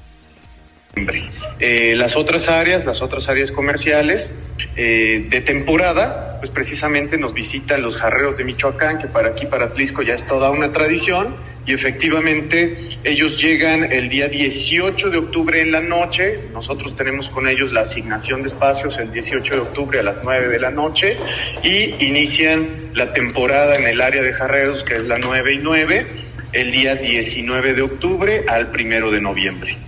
Eh, de jarreros vienen aproximadamente 115, 115 comerciantes este, foráneos, eh, a, pues, obviamente ofrecer este, lo que son pues, todos sus productos artesanales de, de Michoacán. El horario es de 8 de la mañana a 7.30 de la noche. Así que ya lo saben, a partir del 19 de octubre van a poder encontrar en entre estas calles, la 9 Poniente y la 9 Sur, todos estos este, productos que son jarros, tazas, platos, candelabros, cazuelas de todos los tamaños que ellos mismos elaboran a mano. Muy bien, muy bien, Jocelyn, me parece excelente, pero mañana hay un gran evento allá en Atlisco, es la inauguración del Corredor de las Catrinas, ¿eh? Así es, ya se dio a conocer que este sábado 14 de noviembre ya se inaugura oficialmente Villa Valle de Catrinas 2023, donde 10 eh, Catrinas monumentales van a estar colocadas en diferentes puntos de la ciudad. Recordar que el año pasado se colocó una que llamó mucho la atención entre un campo de Cempasúchil, que esa fue llamada Frida Florista. Este año se espera también lo mismo que una sobre el corredor, un, este, un campo de sembradío que está cerca del corredor gastronómico, ahí va a ser colocada y además de que se va a llevar a cabo la inauguración de una forma peculiar en la plazuela de la danza, con pirotecnia, presentaciones artísticas. A partir de las 6 de la tarde ya pueden subir al cerro para apartar el lugar y poder vivir esta inauguración oficial de Valle de Catrinas 2023. Perfecto, Jocelyn, pues quedamos atentos entonces en dónde te leemos. Claro que sí, a través del www.contextosnoticias.com y también redes sociales de Noticiero Contextos para tener información de Atlixco y la región. Gracias, Jocelyn. Y de Atlisco nos vamos a Tehuacán. Exactamente, con Germaín Olasco, porque tienes toda la información de lo que ha ocurrido en este municipio. ¿Cómo amaneces, Germaín? Buenos días. Ale, Leo, amigos del auditorio y por supuesto al equipo de Tribuna Noticias, eh, excelente viernes. Para detallar lo que ha ocurrido en las últimas horas, y es que en el municipio de Tehuacán el alcalde Pedro Tepole Hernández envió su segundo informe de gobierno, al mismo tiempo que en su mensaje reconoció que hay temas pendientes que esta administración pues eh, no ha podido darle solución. Uno de ellos, el más grave, la basura, así como la construcción de un hospital para las mascotas, entre lo que señaló esta problemática, por supuesto, que tiene en jaque a los ciudadanos de eh, Tehuacán. Sin embargo, también expresó que es un tema que fue heredado por sus antecesores alcaldes o exalcaldes. Eh, no es excusa, sí lo señaló, pero que su gobierno trabaja pues para darle solución de manera pues de lo posible. Esta situación que viven todos los días los ciudadanos de Tehuacán y que eh, se registra, por supuesto, diariamente, y es que eh, al menos eh, cuando recibió el, la, la, administración eran más de cinco mil toneladas de basura que se encontraban esparcidas en las calles, luego de que Tehuacán no contara con un sitio para la disposición final de estos desechos al cerrar el relleno sanitario que funcionaba por muchos años en Santa María Guapan. Detalló que hay diferentes acciones que han puesto en marcha para eh, pues atender la problemática y poco a poco han ido solventando pese a buscar eh, pues mantener una ciudad limpia con basura, a veces también la responsabilidad de los ciudadanos se eh, genera pues al dejar de manera irresponsable su basura en las calles. Recientemente dijo que se adquirieron cuatro camiones compactadores para la mejor recolección de estos desechos y se espera se concrete la instalación de la empresa que se encargará de la disposición final de la planta recicladora de esta basura en Tehuacán. En cuanto, por supuesto, otros temas que se encuentran pendientes, también es el tema de la seguridad y otros más, aunque la ciudadanía pues espera que antes de que termine esta administración puedan solventar todos los pendientes del municipio de Tehuacán, que por lo menos en las tres últimas administraciones ha eh, tenido en jaque diferentes servicios y carencias para toda esta zona del municipio de Tehuacán. Luego de este informe, pues aseguró que antes de que termine el año se continuarán invirtiendo en materia de obra pública, aunque para la prioridad ciudadana, pues sigue siendo el tema de la basura. Pareciera un tema repetitivo, pero que se vive diariamente en Tehuacán. El reporte desde esta región. Así es, así es, Germain, un tema que desafortunadamente se ha convertido ya en un dolor de cabeza para todos los ciudadanos. ¿En dónde te vemos, dónde te escuchamos, Germain? A través de la plataforma de Hora 25 México desde esta región de Tehuacán. Gracias, Germain Nolasco. Bueno, 7.33 de la mañana. Vamos rápido con el reportero del casco, David Becerra. ¿Dónde andas? Buen día. Gallo, te saludo con muchísimo gusto. Esta mañana de viernes estamos en Vía Atlixcayotl y la calle Perseo. Y es que se registró una movilización, Gallo, debido a que pues se ha confirmado que eh, una persona que justamente hacía servicios de un hotel, pues eh, tomaba los servicios de este hotel que se encuentra justamente en Atlixcayotl, pues habría perdido la vida. Ya se ha comentado que fue de forma natural, lo, por lo que sí, pues hay una presencia de policía del municipio de San Andrés Cholula en el punto precisamente pues para realizar las diligencias pertinentes. También una patrulla de protección civil que está en el punto pues generando porque fueron los primeros respondientes. Sin embargo pues trascendió que esta persona falleció de causas naturales. Gallo no se ha pues revelado evidentemente su identidad ni tampoco su edad, por lo que pues solamente tenemos esta información. Gallo es la noticia. David, ¿hay alguna situación que tenga que ver con eh, eh, que se está afectando el tráfico? ¿Todo bien? No, todo bien. De hecho, en esta zona de la vía no se presenta pues para nada eh, tráfico. más adelante un poco sí, pero en este punto está totalmente libre. Todo esto ocurrió dentro, pues evidentemente, del el Hotel Gallo. Perfecto, David Becerra, muchas gracias.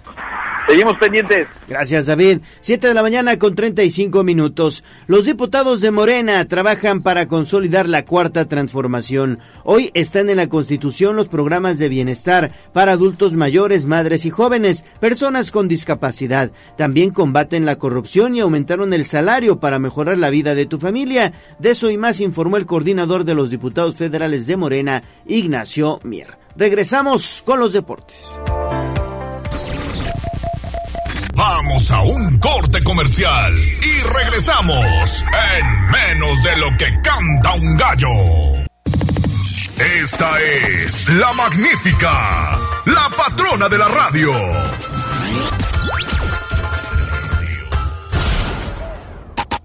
Seguimos con el gallo de la radio. Twitter, arroba tribuna deportes.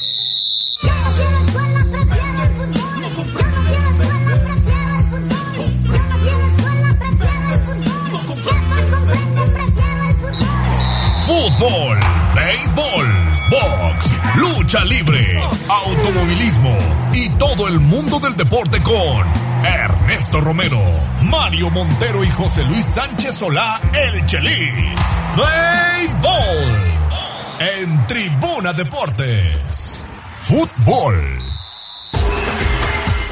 Hola, hola, muy buenos días. Ya estamos con la información deportiva en este viernes, viernes 13, cuando son las 7 de la mañana con 37 minutos para platicar lo último en el ámbito deportivo. Comenzamos con el Puebla, con el Puebla que tendrá... Ya te iba a decir, hoy, hoy nos vamos al Cuauhtémoc, pero hoy no juega. Yo estoy, estoy- están mal mis tiempos. No, hoy no se No. vamos contra Chivas, no. No, no, descansa Puebla Chivas la próxima semana, pero pues desde luego ya empieza, ya empieza a calentarse este compromiso y lo hace el conjunto poblano presentando pues un jersey, un jersey conmemorativo precisamente por el 40 aniversario de su primer campeonato obtenido en 1983 derrotando precisamente a las Chivas de Guadalajara, un jersey que luce sin patrocinadores, La obviamente verdad como se ve muy bonito y me, yo creo que ya eh, pues Puebla es de los equipos que tiene más patrocinadores, también hay que decirlo. Sí. Se ve muy bueno, luce bien, la verdad. Luce, luce bastante bien. Pueden observarlo a través de nuestras distintas redes sociales. La playera que ayer fue presentada a través de las redes sociales por parte del conjunto Camotero y que estará a la venta eh, de entrada de manera exclusiva para los abonados. Así que pues una buena oportunidad para hacerse de este, de este bonito uniforme. En la línea telefónica, Mario Montero. Mario, muy buenos días. Buenos días, Neto. Buenos días, a, ya, buenos días al auditorio. Sí, bonita la nueva camiseta que presenta el Puebla para eh, su aniversario. Una camiseta, eh, pues, eh, está inspirada en, la, en las, las camisetas tradicionales del Puebla de hace ya varios años, eh, sobre todo de los momentos de los títulos. Y bueno, pues, eh, seguramente ya, ya, si salió a la venta, ya habrá pocas disponibles. Y pues sí, fecha FIFA, ya, ya se le fue el calendario, pero ahorita no va a haber liga. Este fin de semana no hay ligas en ningún lugar del mundo porque todos todos los todos los jugadores están concentrados con su selección. Así es, y hablando, hablando precisamente de la playera, pues la tradicional playera blanca con una franja en color azul rey, la cual resalta pues haciendo una gran combinación. Además, el cuello de la playera es tipo polo, lo cual pues le da un toque más de elegancia a una camiseta que seguramente encantará a los aficionados camoteros dada su elegancia, la pulcritud y sobre todo la conmemoración. Este jersey se podrá adquirir a partir del próximo 15 de octubre desde las 11 de la mañana. Sin embargo, la venta de esta indumentaria será exclusivamente para abonados y solamente se puede adquirir una playera por abono con la obligación pues de presentar su tarjeta de franja abono. Apertura 2023, el precio 1399 pesos y pues este lanzamiento pues no podría ser más oportuno ya que coincide con la visita de Chivas de Guadalajara precisamente cuando eh, hace 40 años con ese tanto de Luis Enrique Fernández el Puebla el Puebla conseguía su primer campeonato ante sorpresas de propios y extraños y un Guadalajara que llegaba sumamente diezmado después de aquella bronca monumental que tuvo ante las Águilas del América pero de todas formas pues era muy favorito sobre el Puebla que pues terminó conquistando su primer campeonato Mario en la era de Manuela Puente.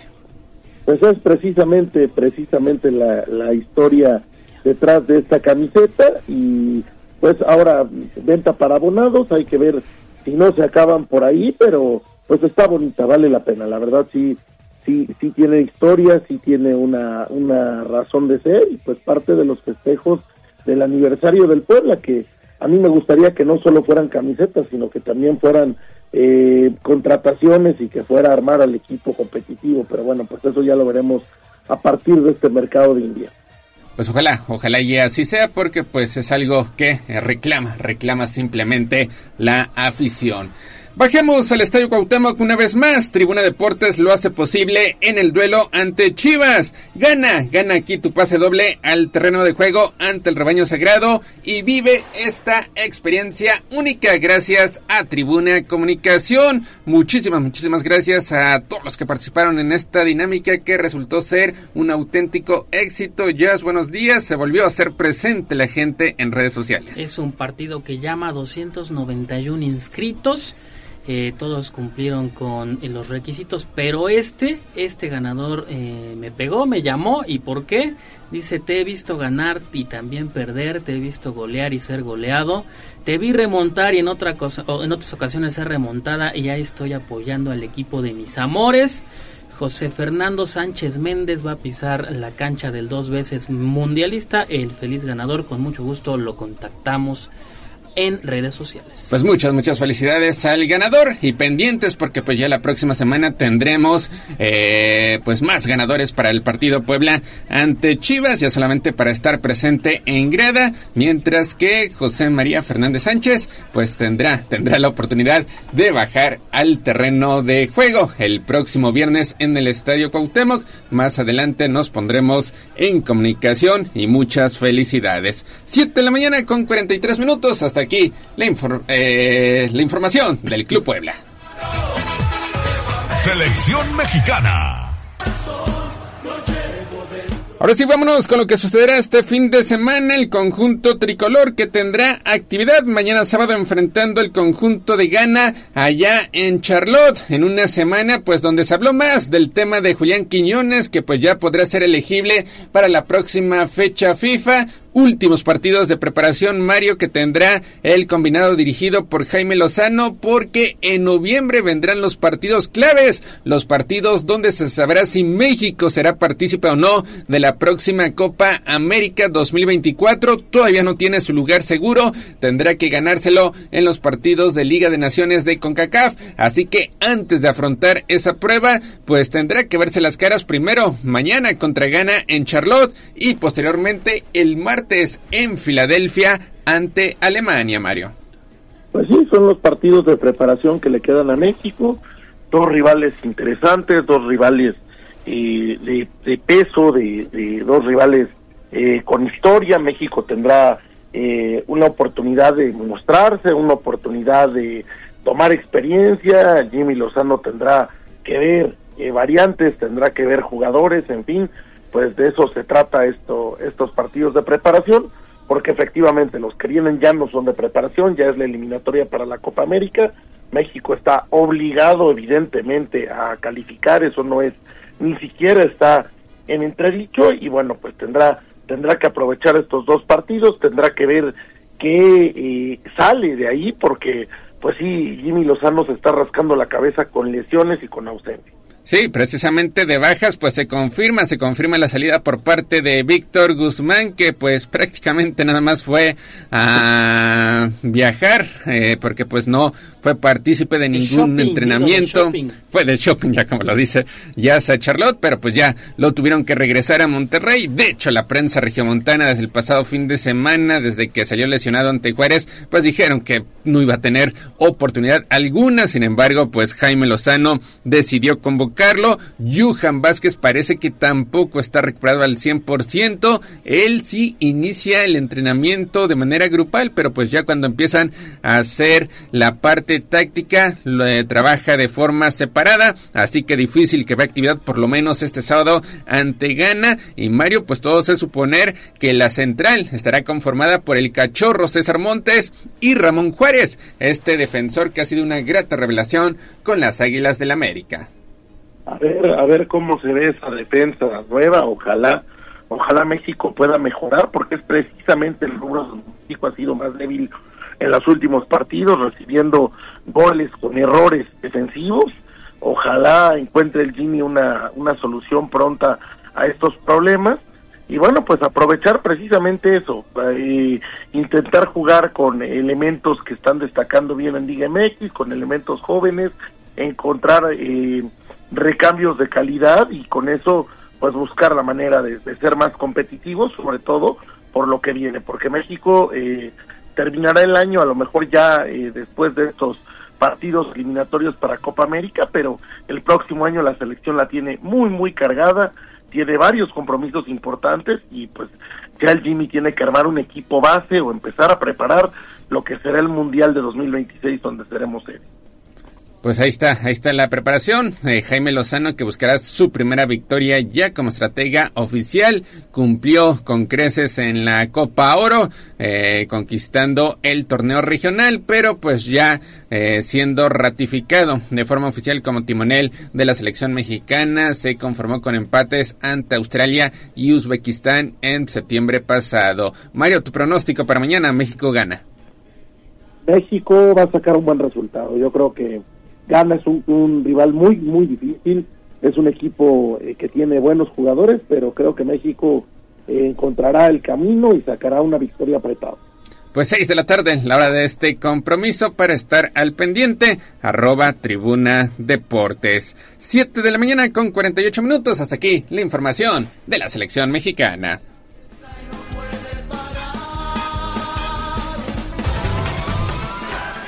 Vámonos con lo que sucedió ayer en Sudamérica porque Venezuela sacudió, sacudió la clasificatoria hacia la Copa del Mundo de 2026 que organizarán Estados Unidos, Canadá y México al igualar sobre el tiempo a domicilio ante Brasil 1-1. Y es que parecía que Brasil pues lo ganaba con apuros por la mínima diferencia. Sin embargo, cerca del final vino un contragolpe por parte del conjunto venezolano y definición de chilena por parte de Edward Bello, el atacante del equipo de Mazatlán, suficiente para conseguir apenas el segundo empate a lo largo de la historia de la selección de Vinotinto ante Brasil, Mario. Y vaya que Venezuela sorprendió a propios extraños enfrentando a un Brasil flojo, hay que decirlo, estuvo bastante flojo el equipo amazónico, a pesar de ser una escuadra plagada de superestrellas, pues simplemente no tuvo su mejor partido y Venezuela a base de ganas, a base de riñones, logra un empate histórico para ellos y sacude una larguísima eliminatoria sudamericana que bueno, pues ya sabemos todos que se define hasta dentro de año y medio, o sea, realmente es mucho, mucho el tiempo que tienen que jugar allá y pues Brasil tendrá que buscar eh, soluciones y pronto, porque no puede ser que con ese equipo de estrellas juegues así. Sí, lo bueno, lo bueno para ellos es que pues ya tienen estratega, que será Carlo Ancelotti, le surge, le surge su llegada, pero pues tendrá que acabar primero la temporada 2023-2024 al frente del Real Madrid, porque pues ayer simplemente quedó a deber el conjunto carioca. Si en estos momentos terminara la eliminatoria, Venezuela estaría calificando a su primera Copa del Mundo. Falta, falta muchísimo camino, pero pues con elementos como Bello, como Rondón, pues Venezuela, Venezuela quiere, quiere ir a su primera Copa del Mundo, la única selección sudamericana que jamás ha podido clasificar a un evento. Tendrá que aprovechar que para este 2026 pues hay seis selecciones que califican de forma directa y una séptima que busca busca avanzar a través del repechaje. Y el que aprovechó el revés del conjunto de Brasil fue Argentina, Mario que pues ganó con un tanto de Nicolás Otamendi 1-0 a Paraguay para pues hacerse del primer puesto. Sí, Argentina que al final jugó con Messi en la banca, que pues pudo eh, sacar eh, a un equipo de Paraguay muy defensivo, muy complicado, pero pues eh, Argentina tiene mucho, el campeón del mundo ahora que tiene mucho fondo de armario, tiene muy buenos jugadores y ayer aparece el defensa central Otamendi para sacar los tres puntos y para que Argentina siga adelante en la calificación.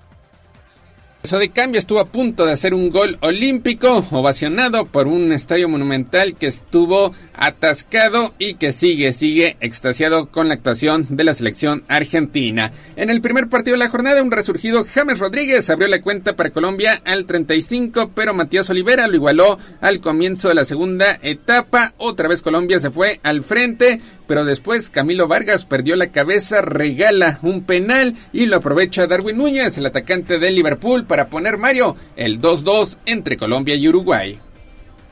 Sí, Colombia y Uruguay empatando, Colombia que no estuvo en la última Copa del Mundo, Colombia que es un equipo que quiere regresar a los mundiales y Uruguay un histórico que siempre anda por ahí y siempre está calificado. Ecuador, Ecuador pues sigue disfrutando este sus buenas actuaciones a pesar de que tiene tres puntos menos por un castigo que le impuso la FIFA. Ayer derrota a Bolivia 2-1 en La Paz con el tanto de Kendry Páez, 16 años y ya convirtió en el clasificatorio sudamericano. Ecuador también siempre califica de alguna manera a pesar de pues no tener los grandes nombres, siempre son equipos muy sólidos y Bolivia que tiene siempre esa ventaja de jugar en las alturas, pero bueno, pues ayer no, no les alcanza y acaba sucumbiendo.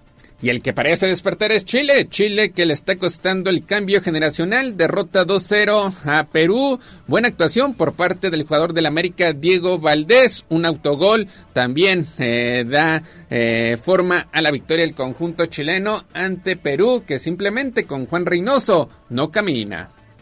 Sí, el, este Perú de Juan Reynoso nada que ver con el de Ricardo Gareca y pues tendrá que buscar soluciones rápido porque si te quedas atrás en esta eliminatoria al final tratar de regresar es muy muy difícil. Y en Europa, España dio un paso importante hacia la clasificación para la Eurocopa del 2024 al imponerse 2-0 a Escocia, que perdió la ocasión de cerrar en el estadio de la Cartuja Sevillano su pase al torneo continental. También, pues así, España está solamente a una victoria de clasificar a Alemania 2024. Sí, con goles de Morata y Sanset gana España 2 por 0 cómodamente a Escocia y muy, muy cerca ya de conseguir la calificación para la Eurocopa. Y con esto también termina el paso perfecto. Hoy destaca el duelo entre Países Bajos y Francia también clasificatorio para la Eurocopa del 2024. España estará viajando a Oslo con la posibilidad de cerrar su pase a la Eurocopa si es que gana a la Noruega de Erling Haaland que ayer convirtió doblete en la goleada que tuvieron los vikingos 4-0 ante Chipre. 7 de la mañana con 53 minutos. Hasta aquí la información del fútbol internacional. Vámonos con el béisbol porque anoche arrancó la temporada 2023 de la Liga Invernal Mexicana. Lamentablemente un ataque de siete carreras en el noveno episodio permitió que los guerreros de Oaxaca que perdían 4-0 derrotaran 7-5 a los Pericos de Puebla en lo que fue el primer compromiso. Los emplumados que para este certamen juegan de manera conjunta con los algodoneros y con los olmecas pues tomaron ventaja. Parecía que iban a alzarse con su primer éxito en la defensa, en el inicio de la defensa de este campeonato. Sin embargo, vino ese noveno de episodio de pesadilla, donde Oaxaca explotó ofensivamente. Los visitantes, además de que se quitaron la blanqueada, pues hicieron un rally de siete anotaciones. Y aunque Pericos intentó reaccionar en la parte baja con un elevado sacrificio de Juan Tinoco, simplemente no hubo tiempo. Así Mario, la victoria se la lleva Ever Moya en labor de relevo y lamentablemente Pericos Pericos carga su primer revés. Lamentablemente porque Pericos iba ganando, Pericos parecía que controlaba el partido bien, pero pues vinieron eh, errores en, los, en el picheo cuando vinieron los cambios en las últimas entradas y pues no pudieron parar el ataque del equipo bélico. Pericos se lleva una primera derrota, pero bueno, falta, falta mucha, mucha eh, eh, liga invernal y ojalá el equipo de Pericos pues pueda reponerse y ganar el día de hoy. Para este viernes, el segundo de la serie será en punto de las 7 de la noche. Pericos tratando de igualar, igualar ante el conjunto de Oaxaca. Y en grandes ligas, Mario, con cuadrangulares de Troy Turner y dos del cubano norteamericano Nick Castellanos, los Phillies de Filadelfia vencieron 3 por 1 a los Bravos de Atlanta y avanzaron por segundo año consecutivo a la serie de campeonato de la Liga Nacional. Castellanos se convirtió en el primer jugador en la historia de las mayores al conectar dos hombrones en dos juegos consecutivos de playoff Así los Phillies ganaron 3-1 en la serie de comodines y estarán recibiendo a partir del próximo lunes a los Diamondbacks de Arizona. Puras sorpresas en los playoffs de las grandes ligas. Ayer el equipo de Atlanta, que había sido líder durante toda la campaña regular, se va eh, eliminado por estos Phillies que andan eh, totalmente embalados, que vienen desde el juego de comodín. Y bueno, pues ya tenemos eh, finales en las dos eh, ligas. En la Liga Americana será la final tejana entre los Rangers de Texas y, los Astros de Houston. Y en el, en el, viejo circuito, en la Liga Nacional, los Phillies de Filadelfia estarán enfrentando a los, Diamondbacks de Arizona. Entonces, pues estamos esperando una serie mundial sui generis y además, eh, pues sorpresa, sorpresa de los que llegaron de atrás. Sí, el único, el único favorito que sobrevive son los Astros de Houston y ningún equipo que ganó más de 100 compromisos a lo largo de la campaña regular pues se encuentra con vida en esta postemporada. No sé si cambia el formato porque pues hay que recordar que los mejores posicionados Mario descansaron, descansaron una semana y obviamente pues llegan faltos de ritmo.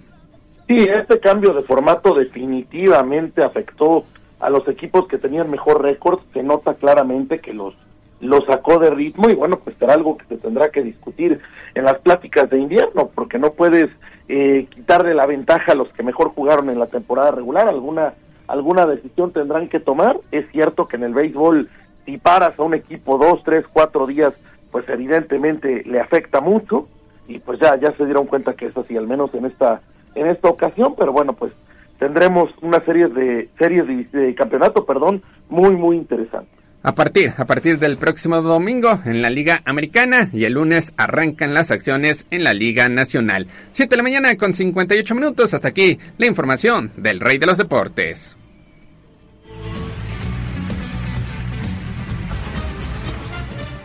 Vámonos con el fútbol americano porque el mariscal de campo Patrick Mahomes lanzó un pase de touchdown y el pateador Harrison Butker pateó cuatro goles de campo para liderar al campeón defensor, los jefes de Kansas City, a una victoria sobre los Broncos de Denver con marcador de 19-8. Así Mahomes mejoró 12-0 en su carrera contra Denver, mientras los campeones reinantes del Super Bowl mejoraron su registro Mario a 5 ganados y solamente un perdido fútbol americano de jueves por la noche y Patrick Mahomes siendo Patrick Mahomes, con ese talento, con ese enorme cantidad de recursos que tiene el mariscal de campo de Kansas City, logra llevar a su equipo una victoria más y pues sigue sigue la tragedia de Denver, a pesar de tener mariscal de campo nuevo en Wilson, a pesar de tener nuevo entrenador en jefe, pues uno y cuatro y, y están pasándola muy, muy mal. Pues 7 de la mañana con 59 minutos. Mario, hasta aquí llegamos con la información deportiva. Gracias, Neto. Gracias, Jazz. Gracias al auditorio. Que tengan muy buen día y nos estamos hablando mañana.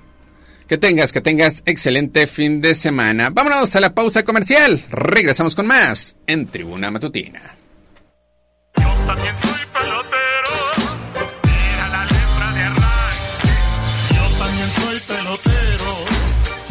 ganó el tiempo. Hasta aquí, Deportes. Pero recuerden que todos los días tenemos una cita en Tribuna Matutina. Continuamos con El Gallo y la voz de los poblanos. Somos la magnífica y estamos en Puebla. En el 95.5 FM. Atlixco de las Flores. 99.9 FM. Y en Zacatlán de las Manzanas. 88.3 FM. La magnífica. La patrona de la radio. Seguimos con el gallo de la radio. Instagram, Tribuna Noticias. Y esta va para todas aquellas que son como una chica que yo conozco. El Corral. La entrevista sin tapujos. En Tribuna Matutina. Bueno, pues es un gusto saludar aquí en el estudio de Tribuna Matutina a mi estimado Elías Aguilar. ¿Cómo estás, Elías? Eh, buenos días, muy bien, Leo, Ale. Buenos días. Pues eh, encantado de estar otra vez en tu programa. Eh, hicimos una encuesta telefónica, Leo, eh, para medir esto de las corcholatas de Morena que están en proceso de selección. Eh, hicimos 1.200 entrevistas telefónicas. 1200. El, el 6 y 7 de octubre de 2023, el fin de semana pasado, en 95 municipios del estado. Y el primer indicador que eh, sacamos ahí es la preferencia electoral. Sí. Eh, favorece en intención de voto a Morena con 41% contra 27% del PAN y 5% del PRI en este momento. Ya viéndolo por coalición, es decir, la coalición de Morena sería eh, Morena PT Verde Ecologista, adquiere 44% contra 33% de PAN PRI PRD. Sí es un escenario favorable a Morena, pero estamos hablando de una distancia de 11 puntos porcentuales, lo cual avisora que la elección de 2024 no va a ser, eh, digamos, de mucha, eh, mucha diferencia porcentual. Recordemos que en el 2021 también el presidente de la República estaba eh, ampliamente aprobado por el, en, en el país de más del 60% y sin embargo el resultado electoral a nivel nacional fue una diferencia de escasos dos puntos porcentuales entre Morena, eh, la coalición de Morena PT Verde Ecologista y la coalición del PAN PRI PRD. ¿no?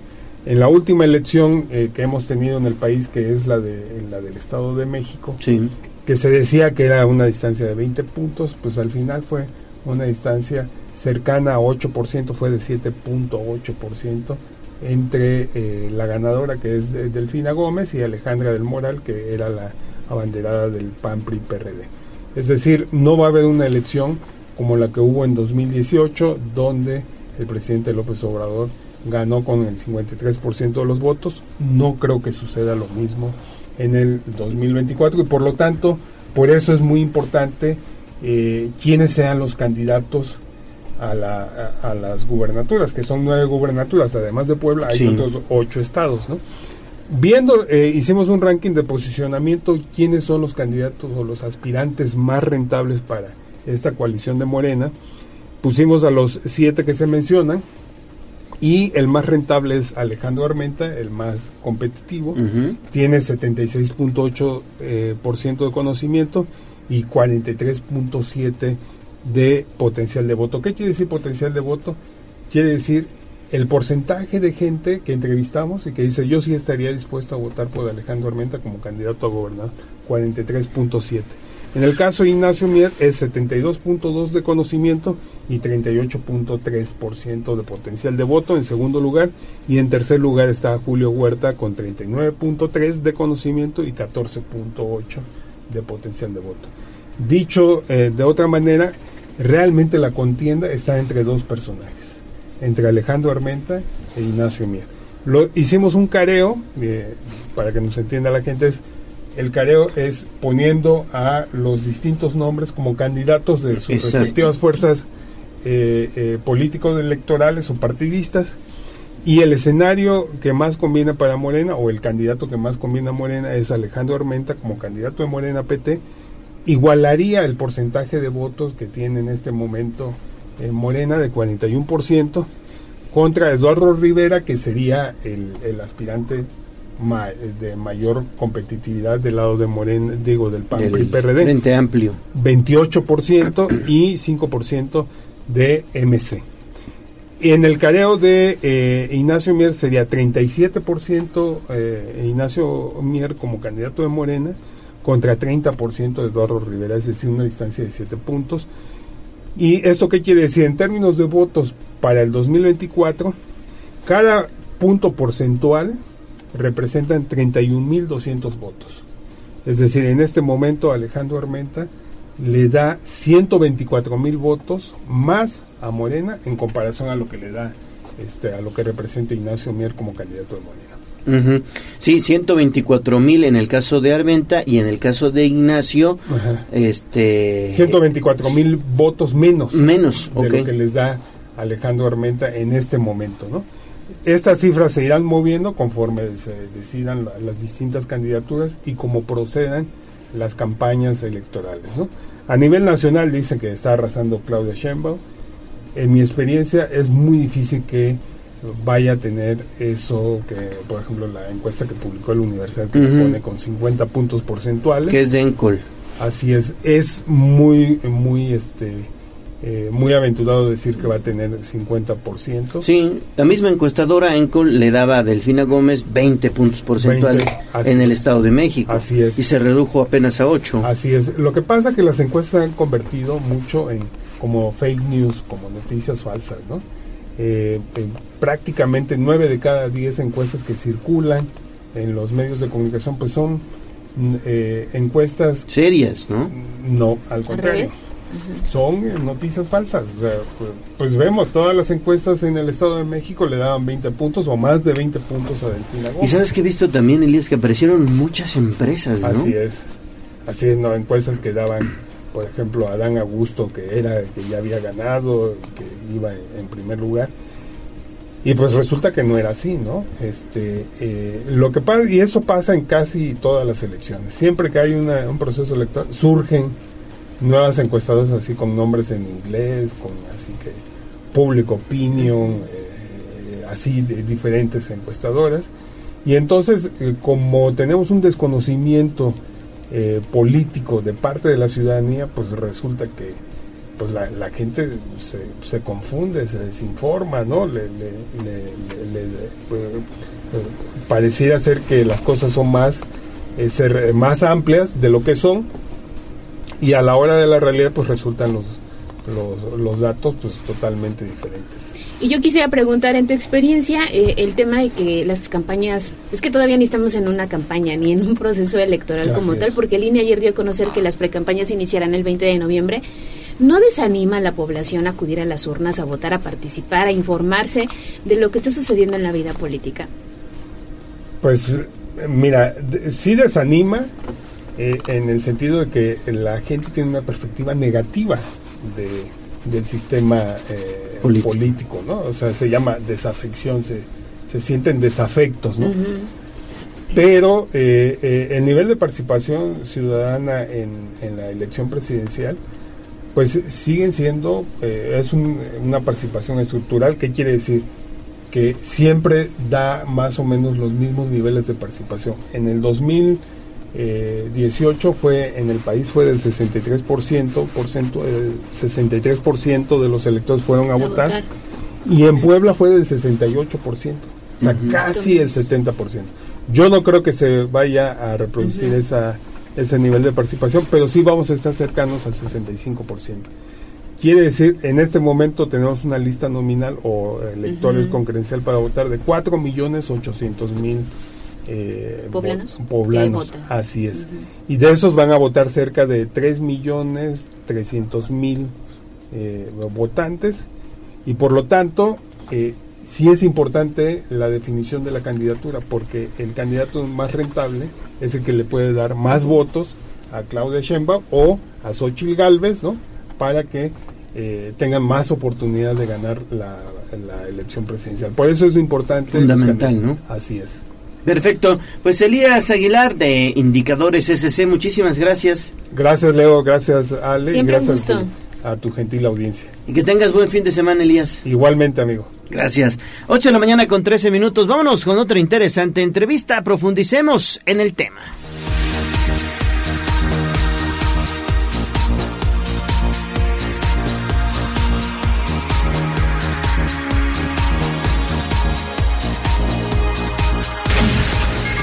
Sitio web tribunanoticias.mx.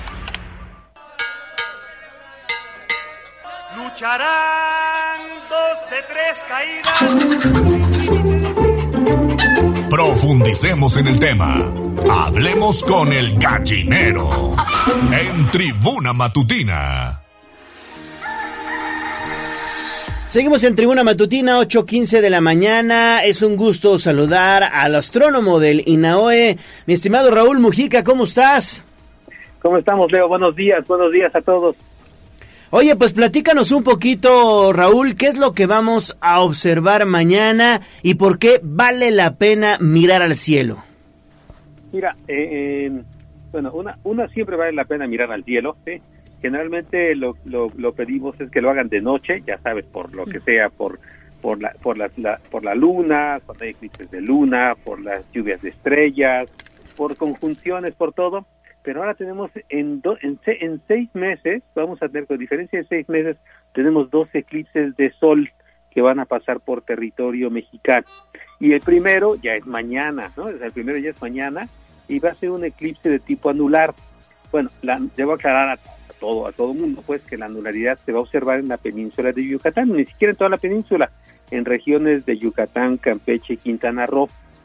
Eh, ahí, los suertudos que estén por ahí, pues podrán apreciar lo que le llaman el anillo de fuego. Dentro de seis meses, el 8 de abril, pues tendrán ahora chance los del norte, en estados como Sinaloa, Durango y Coahuila, de ver un eclipse total.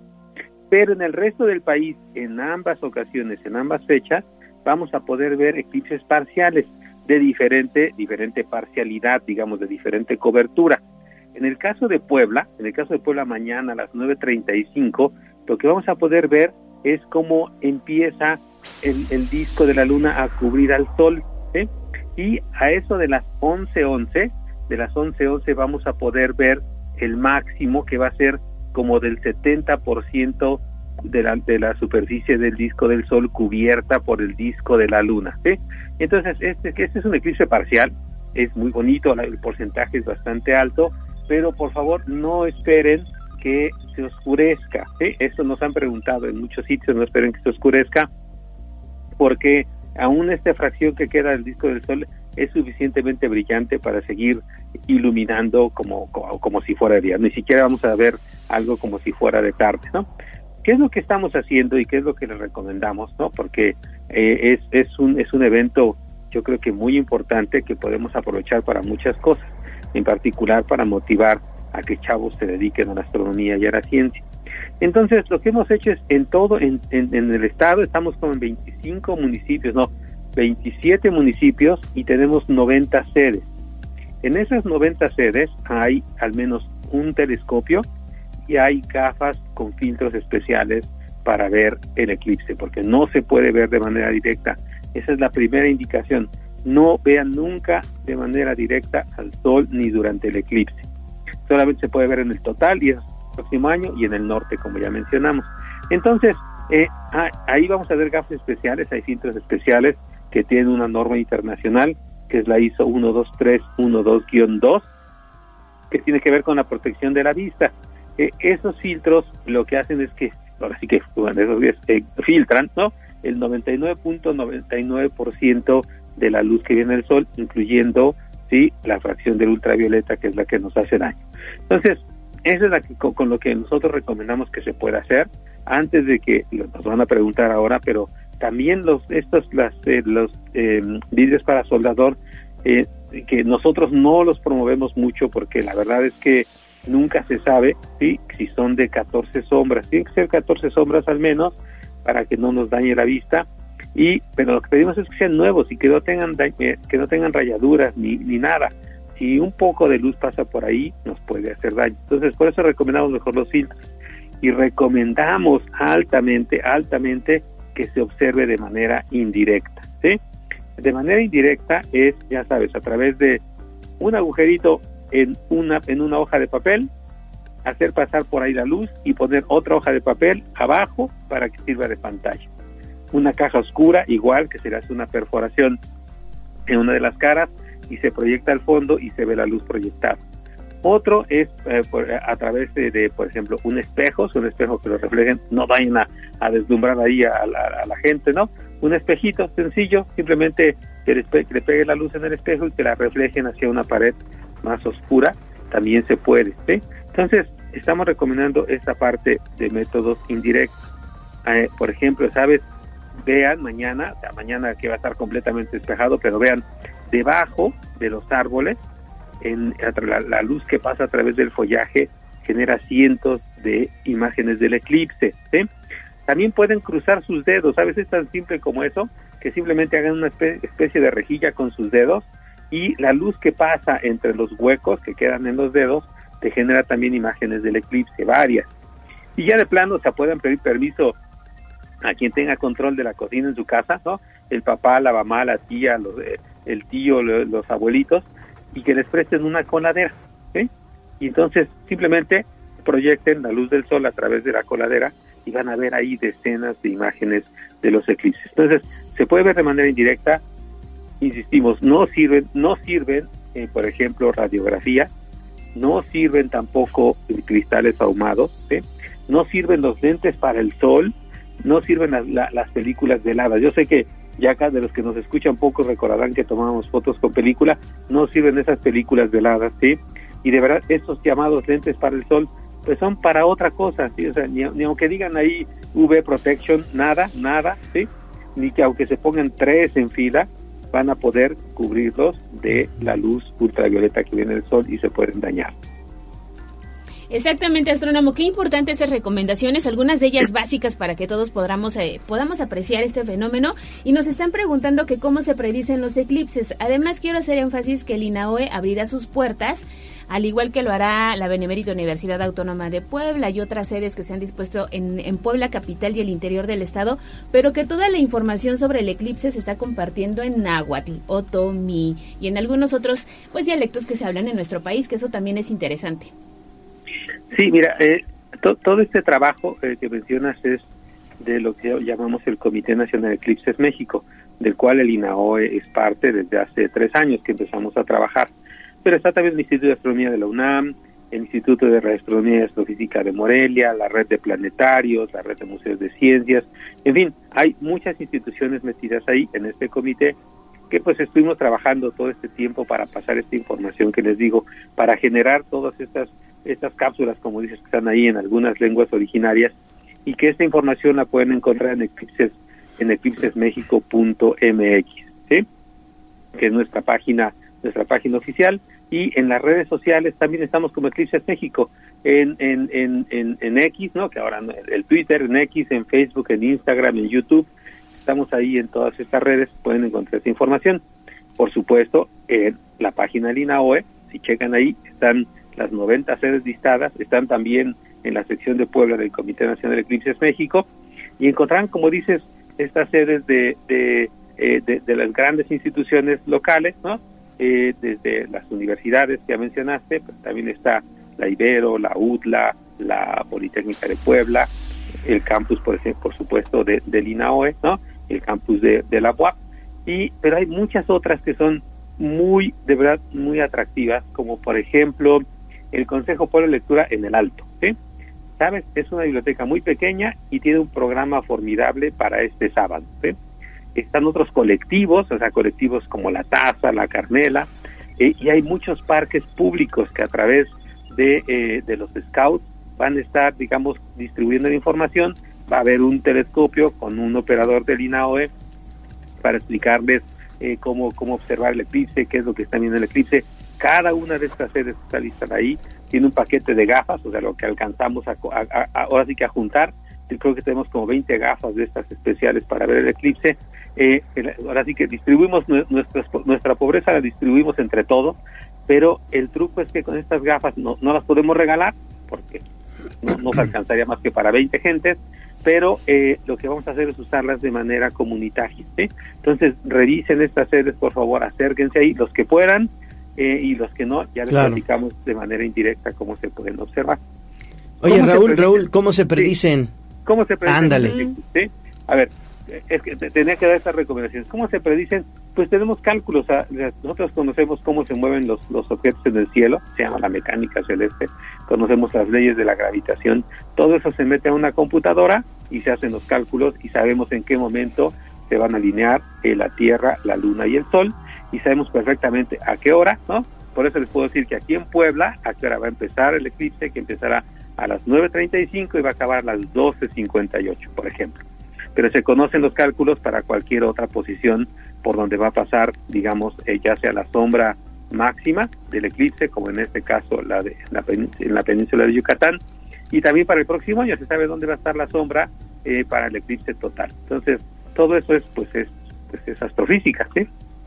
Claro. Perfecto, mi estimado Raúl Mujica, astrónomo del INAOE. Pues muchísimas gracias por darnos luz en estos temas tan interesantes como el eclipse anular que veremos precisamente mañana y sobre todo eso, las recomendaciones que nos has eh, pues obviamente recalcado muy bien para evitar que nos vayamos a dañar precisamente la vista. Así es, creo que es lo más importante y les agradecemos que nos ayuden a transmitir esta información. Solo recuerden, aquí en Puebla se verá como parcial, anular se verá en la península, para que no, se, no, no nos vayan a reclamar, Leo, después. ¿sí? Exactamente. Gracias. Hasta luego, buen día. Muy buen fin de semana. 8.24, pausa y regresamos con más.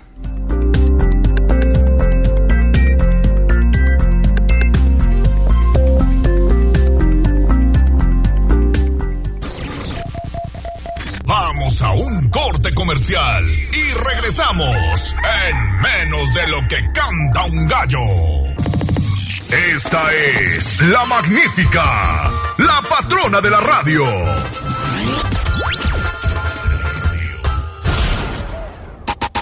Seguimos con el gallo de la radio. Sitio web tribunanoticias.mx. Florete, cacahuate, trae chocolate, cigarros, rosas, bolas tamal, El átomo son partículas indiferentes, ¿verdad? Que al rozarse vienen haciendo una fuerza que pudiéramos llamar más bien porque, mire usted, son cositas pequeñísimas, ¿verdad? Que una vez conjuntas es la palabra. La palabra lo dice, la fotología de la palabra, por ejemplo. Mejoremos nuestro lenguaje con Miguel Campos y sus minucias del idioma. Parte de la mitad de la partícula de- del átomo. 8 de la mañana con 28 minutos. Es un gusto saludar como todos los viernes a Miguel Campos y sus minucias del idioma. ¿Cómo estás, Miguel? Te saludo con gusto. Buenos días. ¿Qué tal, Leo? Muy buen día. Saludos a ti, a todos los compañeros, a los radioyentes. Pues, en efecto, eh, también para mí es un gusto participar con esta sección en tu programa. Y hoy eh, tenemos, como siempre, de arranque la trivia. Eh, tiene que ver la trivia con redacción. Esto se trabaja mucho en las escuelas, sobre todo con los alumnos. Bueno, procurando que conozcan mejor el idioma, que lo, lo manejen de mejor manera. Eh, cuando nosotros hablamos de que se va a hacer algo inmediatamente, ordenamos que se haga algo pronto, utilizamos una expresión adverbial que es enseguida. Pero ¿cómo se escribe realmente esta palabra? Se escribe en una sola palabra, hazlo enseguida, o la escribimos en dos palabras, hazlo enseguida. Obviamente cuando la dices, cuando la, la hablas, la pronuncias, tienes que hacer la separación para que se entienda que son dos palabras las que estás manejando. O la respuesta C, la opción C, ¿se vale decirlo de ambas formas? Bueno, pues la respuesta se la voy a dar al final de algunas reflexiones que como siempre hacemos en el Inter. Y hoy precisamente también abundando un poquito sobre cuestiones de redacción. Eh, insisto en una expresión que se mal emplea con mucha frecuencia en el periodismo incluso le- lo, lo escuchamos y lo vemos por ahí en los escritos de muchos colegas de muchos compañeros Eh, el uso el uso o, o más bien el no uso de la preposición de tan importante para entender mejor una frase algún párrafo esto por cierto dicho sea de paso eh, es un dolor de cabeza en la enseñanza del español en las escuelas y sobre todo en la lectura, porque se habla mucho de que no hay comprensión lectora en los alumnos. Pues muchas veces no la hay porque lo que está escrito está mal escrito. Ahí empieza todo el problema. Cuando algo está bien escrito, obviamente lo entiendes, lo lees mejor. Bueno, pues la expresión es esta. Una pregunta, ¿estás seguro que podrás hacerlo? Le decimos a alguien, ¿estás seguro que podrás hacerlo? En esa expresión falta la preposición de. La forma correcta es, ¿estás seguro de que podrás hacerlo? Y la explicación es simple, si tenemos dudas, estimado Leo. Simplemente invierte la pregunta y dile a esta persona, ¿qué estás seguro? Si tú le dices, ¿qué estás seguro? Pues es una expresión sin sentido. Cambia si le dices, ¿de qué estás seguro? O de qué no estás seguro, en fin. Pero esa preposición de es importantísima. Si en la pregunta se oye más claro, ¿de qué estás seguro? En lugar de qué estás seguro que no tiene sentido. Obviamente cuando escribes la expresión a la inversa, dices, ¿estás seguro de que podrás? Como pregunta. O también afirmando, estoy seguro de que podré. Porque si estoy seguro que podré, es lo mismo. Yo te pregunto, ¿qué podrás? ¿De- ¿Qué, qué estás seguro? La pregunta sigue siendo, ¿de qué estás seguro? Así que este fenómeno, ya hablando en términos gramaticales, se llama queísmo. Queísmo, al revés hay ocasiones, y ya platicaremos con otro ejemplo, el, el, el modo inverso, cuando es innecesaria la de y la utilizan mucho. Bueno, todas las mañanas allí quienes eh, oyen al presidente con su, su rueda de prensa, pues es muy socorrido en él el dequeísmo cuando dice es de que esto, ¿no? Ahí sí es que esto, sóbrele, pero ya abundaremos un poquito más, estimado Leo. Así que cuidado con esa falta de preposición de o su propia ausencia al escribir. Vamos rapidito a revisar tres palabras que también esto en términos de vocabulario a veces confunden, se parecen mucho pero confunden. Fíjate que en las escuelas, sobre todo a fines de cursos o cuando hay ceremonias, ponen a los niños a decir un poema. Lo pasan allí frente al micrófono y dice un maestro o una maestra. Y ahora con ustedes el niño fulano que va a leer un bonito verso, así dicen. Y el niño se suelta con un poema muy largo, lleno de versos. El poema tiene versos, un verso es solo una línea del poema. Así que es increíble, lo he escuchado en muchos maestros que presentan al niño que va a leer o a decir un verso, un verso muy bonito. Pues solo es un verso, es una línea. Ojo con eso, estimados maestros. Otra palabra es bordo y borde. Cuidado con eso porque el borde, el borde es la orilla de algo. Y obviamente se relaciona con que ahí está un poquito más alto.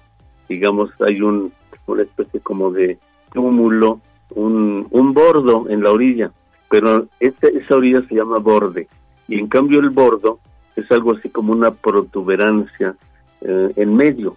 En medio son bordos. Es, por ejemplo, en el campo, la- los campesinos ponen bordos en su tierra para alguna actividad agrícola. No son bordos, pero están dentro. En cambio, el borde de un terreno, el borde es la orilla del terreno. Una sola palabra, una sola letra cambia todo. Y finalmente la palabra ribera. Ribera, hay dos ribera, con V y con B. Ribera con B, no hay que confundirlo, se refiere a un río pequeño. Un río pequeño en latín ribus significa río pequeño.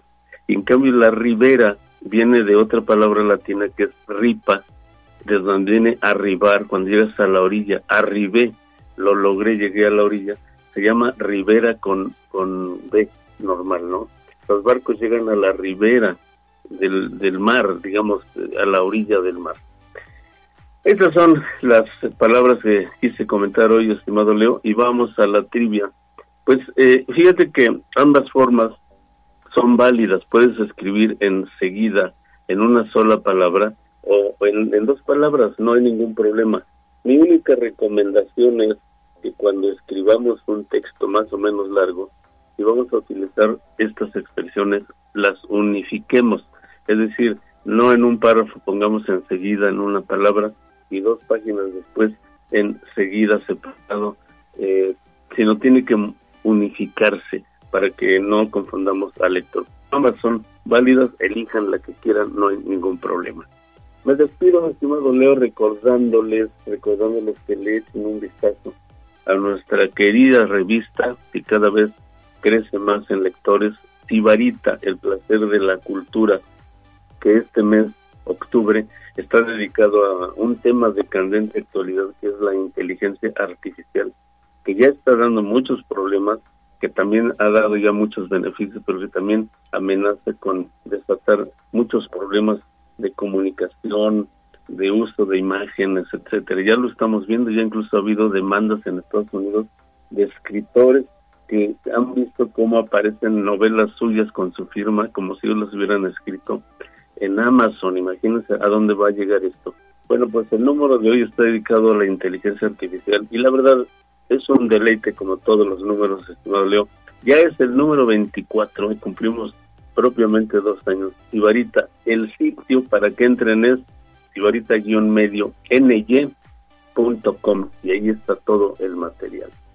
Nos vemos en el próximo, nos vemos, nos escuchamos, bueno, también nos vemos por Facebook el próximo viernes. Les recuerdo mi correo, mi correo, mi X, perdón, mi Twitter, como se llamaba antes, que es Miguel Campos R15, para que estemos por allí en contacto. Buen día, estimado Leo, Ale, a todo el mundo. Gracias, mi estimado Miguel, que tengas buen fin de semana.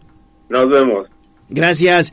Los diputados de Morena trabajan para consolidar la cuarta transformación. Hoy están en la Constitución los programas de bienestar para adultos mayores, madres y jóvenes, personas con discapacidad. También combaten la corrupción y aumentaron el salario para mejorar la vida de tu familia. Eso fue lo que dijo el diputado Ignacio Mier. Bueno, ya tenemos en la línea telefónica a nuestros amigos de Atlas. Mi estimado Javier Rojas, ¿cómo estás? Te saludo con gusto. Buenos días.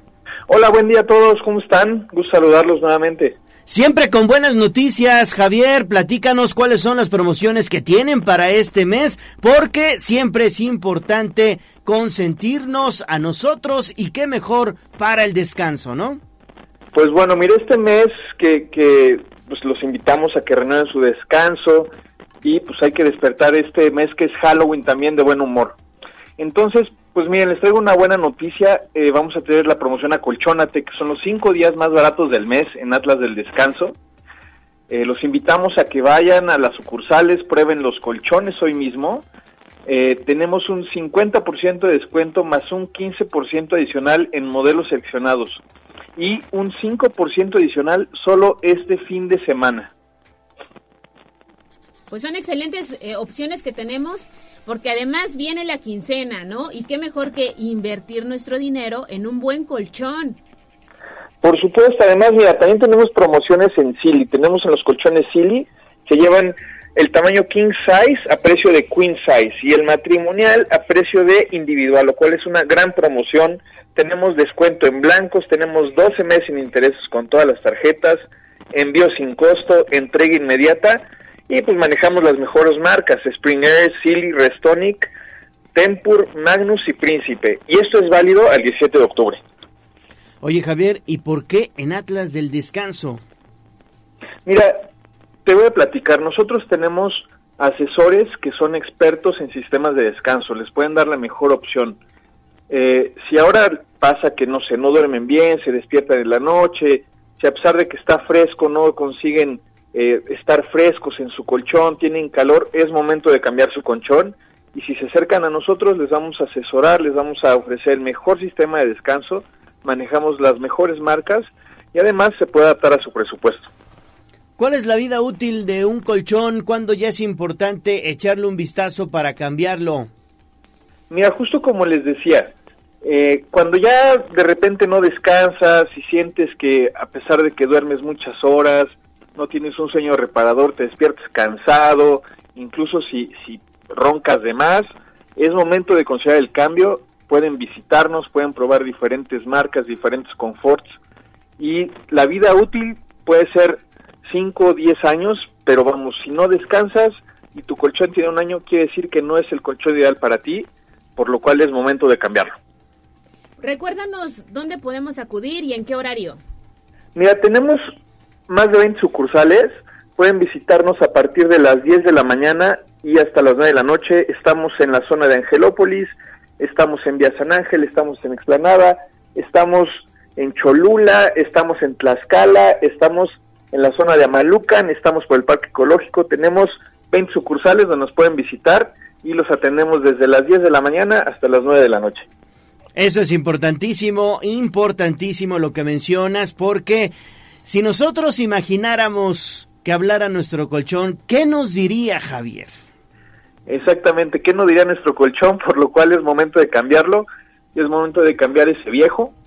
Este, y además les recuerdo pues, la promoción que tenemos ahorita, que es un 50% de descuento más un 15 adicional, y solo por estos 5 días, un 5% de descuento adicional este fin de semana, son 5 días de nuestra promoción Acolchónate, los esperamos, tenemos 12 meses sin intereses, envío sin costo y, e incluso entrega inmediata. No, pues yo creo que mi colchón ya sabe demasiado, ¿eh? ya tengo que cambiarlo. pues, es momento de cambiarlo, así es. Javier Rojas, pues muchas gracias y que tengan mucho éxito con estas promociones. Gracias, esperamos a todos en nuestras sucursales. Les recuerdo, de 10 de la mañana a 9 de la noche, los esperamos por ahí. Con mucho gusto y buen fin de semana. Igualmente, hasta luego. 8 de la mañana con 42 minutos. Vamos a hacer pausa y volvemos con más. Vamos a un corte comercial y regresamos en menos de lo que canta un gallo. Esta es la magnífica, la patrona de la radio.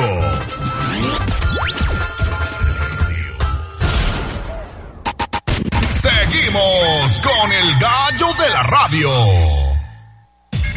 Twitter, arroba tribuna vigila. ¿Por dónde sí y por dónde no? 8 de la mañana con 46 minutos. David Becerra, reportero del casco, platícanos de dónde andas. Gallo, Gallo, te saludo con muchísimo gusto otra vez y a todos en cabina. Fíjate que estamos dando pues un circuito por calles justamente del centro histórico y es que, bueno, eh, con respecto a las labores de reordenamiento que se han realizado justamente, sobre todo en las calles de la zona poniente, bueno, eh, digamos norte del centro histórico, pues toda esta eh, reencarpetación que se ha generado en la 10, 12, 14, incluso la 16 poniente. Bueno, pues hoy ya se ha generado el cambio de circulación como se había anunciado en las calles Gallo 10 poniente y la calle 14 poniente, bueno, oriente poniente. Y es que ahora la 10 poniente estará teniendo un, eh, pues, una dirección de Boulevard 5 de Mayo hacia la, eh, los ferrocarriles, por así decirlo, y la 14 poniente en este caso eh, tendrá una circulación de la 11, digamos, norte-sur hacia Boulevard 5 de Mayo. Aún siguen las obras, sobre todo en la zona de la 10 poniente Gallo, todavía no está reabierta 100% a la circulación, sin embargo ya se ha generado el cambio de señalética para que pues poco a poco las personas que circulan por esta zona vayan acostumbrándose al cambio de circulación. Así, ahora sí ya queda una y una de las calles de la 8 que va hacia la Boulevard 5 de Mayo, la 10 que va hacia los ferrocarriles, la 12 que baja también a Boulevard 5 de Mayo y la 14 que ahora sube hacia la 11, hacia Boulevard 5 de Mayo. Gallo, pues así ya van intercaladas como eh, pues se debería desde un principio esas calles y esto para mejorar la pues eh, el tránsito vehicular. También comentar que la calle 14 Poniente, que es una de las que ya está más eh, pues terminada o finalizada, más avanzada en estas labores, se ve prácticamente impecable en estos momentos que todavía no circula mucho pues transporte ni muchos vehículos. Está prácticamente irreconocible la calle, pues ya esperemos cuando sean reabiertas al 100% estas vialidades, Gallo. Pues sí, estaremos muy, muy pendientes de eso, mi estimado David Becerra. Pero bueno, lo importante es que también los conductores vayan conociendo que hubo cambio de sentido en alguna de estas vialidades y bueno, pues para que no se vayan a confundir, ¿no? Sí es, Gallo. Recordemos, la 10 Poniente iba con dirección a, eh, pues, Boulevard 5 de Mayo. Ahora sube hacia, de Boulevard 5 de Mayo a la 11 Norte Sur. Y la 14, que tenía un sentido hacia justamente la 11 Norte, pues ahora tiene un sentido de la 11 Norte hacia Boulevard 5 de Mayo, Gallo. Gracias, David. Seguimos pendientes. Buen día. 8 de la mañana con 49 minutos. Vámonos con Viridiana Lozano. Sitio web tribunanoticias.mx. Profundicemos en el tema.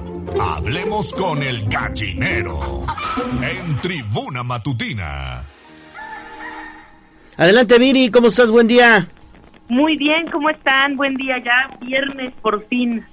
Exactamente, por fin es viernes, pero bueno, estaremos muy muy pendientes todavía de la información porque hoy se dará a conocer lo que sería, digamos, ya la lista final de los perfiles que serán medidos por el Movimiento de Regeneración Nacional en Puebla y en otras ocho entidades. Así es, eh, Leo, seguimos en pleno proceso interno de Morena para elegir a su coordinador o a sus coordinadores o coordinadoras estatales de los comités de defensa de la cuarta transformación que digamos que es el preámbulo para la candidatura a los gobiernos de nueve entidades federativas que se van a renovar en el 2024. Ayer se dieron a conocer los resultados, bueno, les dieron a conocer a los contendientes los resultados de las encuestas de reconocimiento y hoy sabremos la lista final para las nueve entidades federativas. La Comisión Nacional de Elecciones eh, pretende tomar en cuenta los perfiles que propuso en cada estado el, los eh, consejos estatales y las encuestas de eh, reconocimiento. Así que ya por fin hoy lo sabremos. Serán otras dos semanas de espera y el 30 de octubre dará a conocer Morena ya a su coordinador o coordinadora en cada uno de estos nueve, de estos nueve estados. Son procesos importantísimos. Se está jugando la elección del 2024 y acompañarán ahora sí oficialmente a la coordinadora nacional Claudia Sheinbaum. Así es, un proceso que ya se alargó, Viri, lo hemos dicho en las anteriores intervenciones, ya nos urge conocer quién finalmente será el candidato de Morena y lo sabremos hasta el próximo 30 de octubre.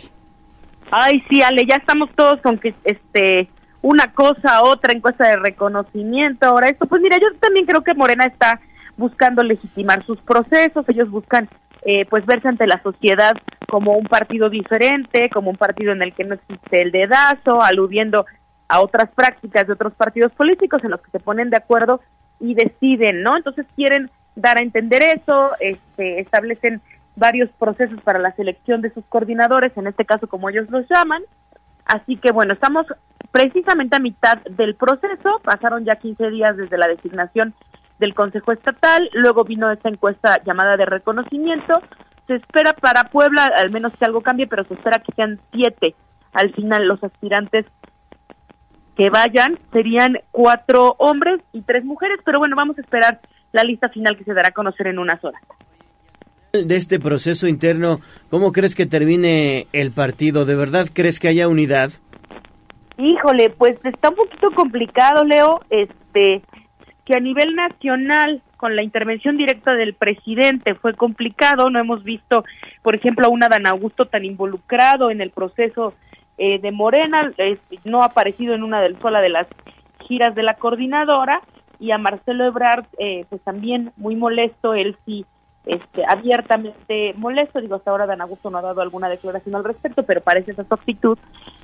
Y eso que es un proceso nacional, que la diferencia eh, fue de 14 puntos sobre el puntero en el caso de Claudia Sheinbaum, imagínate en el Estado y luego con tantos participantes, porque además termina y no termina, ¿verdad? Porque vamos a tener coordinador el 30 de octubre coordinadora, pero el, eh, pues vienen más procesos, vienen las elecciones de un chorro de aspirantes, de candidatos a las presidencias municipales, a las eh, diputaciones locales, diputaciones federales, el Senado. Yo creo que va a ser una operación bastante complicada, Leo, porque además, Leo y Ale, porque además, eh, pues no solamente se están disputando los cargos este, para las candidaturas, Morena es un partido altamente posicionado, en Puebla también está muy fuerte, así que pues la mayoría prevé que quienes sean candidatos tienen más posibilidades de ganar el proceso del 2024. Por eso tan dura la pelea. Muy bien, Viri, pues entonces estaremos muy pendientes. Gracias. Gracias a ustedes, estamos pendientes, nos vemos, bueno, nos escuchamos la próxima semana, el viernes de la próxima semana, ya con la lista final y a unos días desde la definición Órale, pues. de Morena. Buen día. Cuídense, gracias a todos, feliz fin de semana, lean ambasmanos.mx y síganme en Twitter como arroba virilos con Z. Perfecto. Vámonos con los espectáculos. Instagram, Tribuna Noticias. Vecina que se pase chismosa, de chismosa, Y entonces de chismosa. que agarra y que me dice... ¿Qué te dijo? Escuchemos el chismecito del día con Pedro Jiménez en Tribuna Matutina. Que saber es necesario. Es el noticiero del barrio. Las señoras en la esquina saben más que cualquier telediario. Pedro Jiménez, bienvenido. Hola, muy buenos ¿Qué días. hay de nuevo? Pues nada, ya es viernes, aquí con toda la actitud de fin de semana. Y no nada más nosotros. Pero trabajas, Este fin, ¿no? eh, sí, no importa, no importa, con la mejor actitud de, para el viernes trabajador. Enos, aquí ya casi importa terminamos el turno. ¿eh? No te preocupes, es viernes. Además es viernes 13. Uh. Hoy es día de ver películas de terror. ¿Te Y gusta aquí- el género? No. no, no me Eres de gusta. los míos. Exacto, sí, no, no, la verdad no, no, no lo disfruto mucho. Pero bueno, he ido a ver películas de terror porque pues por presión social, ya sabes. Sí, sí, sí. Pero Sí. pues de momento a quienes no le guste el cine de terror, pero sí le gusta Taylor Swift, este fin de semana va a estar de estreno porque precisamente en 8500 cines en 100 países se va a estrenar su concierto de Eras Tour. Y no nada más eso, sino que es el concierto hasta el momento que más ha recaudado, pues ha, ha superado los 100 millones de dólares en este fin de semana. Superando por mucho a Justin Bieber, que era el número uno con 99 millones de dólares en su concierto en el 2011. Y bueno, pues se, conse- se comparaba con This Is It de Michael Jackson, que reunió 261, pero esa no es considerada tanto como un concierto, porque solamente es como un este documental de los preparativos de, de precisamente esta gira, más no fue como tal el Y concierto. ya es la locura, estoy viendo que solamente van a vender una palomera y un vaso por este asistente. Es correcto. Que está En bien. una famosa cadena, Ajá. la que siempre este, Sí, tiene sí, las sí, sí. exclusivas. Sí, porque ya sabes, entonces empiezan a acaparar. Ajá. La La, reventa también se. Y que, a mí- bueno, a mí la verdad es que, bueno, yo no soy fan. entonces, No, pues yo tampoco.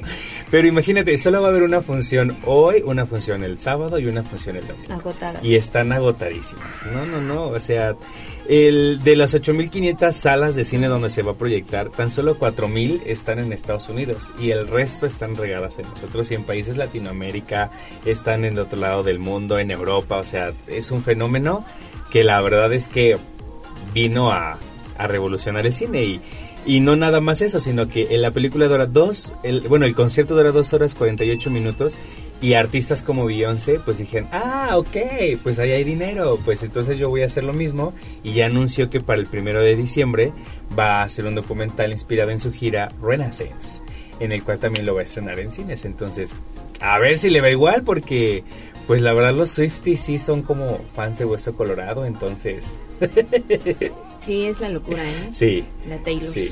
Y pues ya se espera que pues igual en el mismo cine haya el intercambio de las, de las famosas pulseras de la amistad y todos los rituales que ellos tienen. Entonces, pues a ver, a ver qué les da. Entonces sí, Ujú. la verdad sí. Que a quienes no les guste el género de terror, bueno, pues ya tienen una alternativa. Si es que aún encuentran entradas, que la verdad lo dudo mucho. Yo creo que ya no hay. Pero pues a ver. ¿Qué más? Pues Isabela Camila ahorita anda presuntamente demandando a la plataforma de streaming que hizo famosa la serie de Luis Miguel debido al uso de su imagen. Eh, la verdad yo siento que está exagerando un poquito porque la, la demanda que está presentando es está solicitando por el, como mínimo, bueno, que se le reconozca su participación. Digo, como tal no salió su nombre, o sea, no, ah, ella es este, ¿cómo se llama? Pero todos sabemos Isabela. que sí. Sí, claro, sí, sí, sí, ¿no? Este, pues Camila Sodi fue quien dio este vida al papel de ella, pero está pidiendo que se le reconozca que es ella como tal y el 40% de los ingresos como mínimo que tuvo eh, la serie como recaudación. Hasta el momento pues se ha hecho un cálculo que son más o menos unos 5 millones de dólares los que ha estado este, recaudando a nivel mundial, entonces de eso quiere un 40% y esos 5 millones solo son de la primera temporada. Obviamente yo creo que ya las otras ya no recaudó tanto porque ya no estuvo tan buena, pero imagínate nada más por decir si soy yo esa, ya está queriendo cobrar por el uso de su imagen porque nunca se lo Y autorizaron. no tanta polémica de no, así no pasaron las Ajá, cosas. ajá. Todo es Sí, es correcto. Yo creo que ella dijo, pues ahora que voy a estrenar mi reality con mi familia, pues necesitamos mm, este material para hablar de eso, ¿no? Entonces, yo creo que por ahí va el asunto, porque pues también cuando se estrenó y apenas fue en este en este año que presentó la, la demanda. O sea, ya son fácil unos cinco años de la primera temporada. ¿Ella sale en la primera jazz? Mm, sí. Sí. Es que yo no la vi completa. ¿Cómo? No, ¿Por? pues me cansó ya no. Pero siento que la primera fue la mejor, fíjate. La No, primera no la siento que terminé. fue la ¿Tú sí la mejor. viste completa? No, tampoco. No. Pues sí. Pero bueno, a ver qué pasa. A ver qué pasa. Dios sabrá. Ya, ya Perfecto. nos veremos después eso. Gracias, mi estimado Pedro A ustedes, Jiménez. amigos. Que tengas buen fin de semana, Igualmente. aunque trabajes, como dice Jazz Guevara. No importa. la actitud la tenemos. Pero es que el, el trabajo no es para sufrirlo, es para de- disfrutarlo, divertirse. Allá donde está. Uy, No. directa Ah, para ay, jazz. sí. Allá donde está. No, no, no. No disfrutas tu trabajo, jazz. Yo creo Eso que no le gusta levantarse Oye, temprano. y, y más y más en el centro histórico, Por ¿no? supuesto. Ah, no, Con sí, obras, ahí, sí, ¿no? ya. Calle cerrada. Sí, por supuesto, por supuesto. Anda Polvo. chulada. Travesía. Sí, no, pues andas a Ya, todo ya lo que.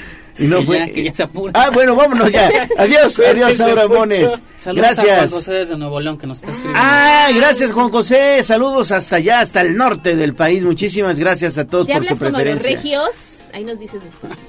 Bye, bye, bye. Adiós, Abraham. Buen fin de semana. Disfruten. Adiós,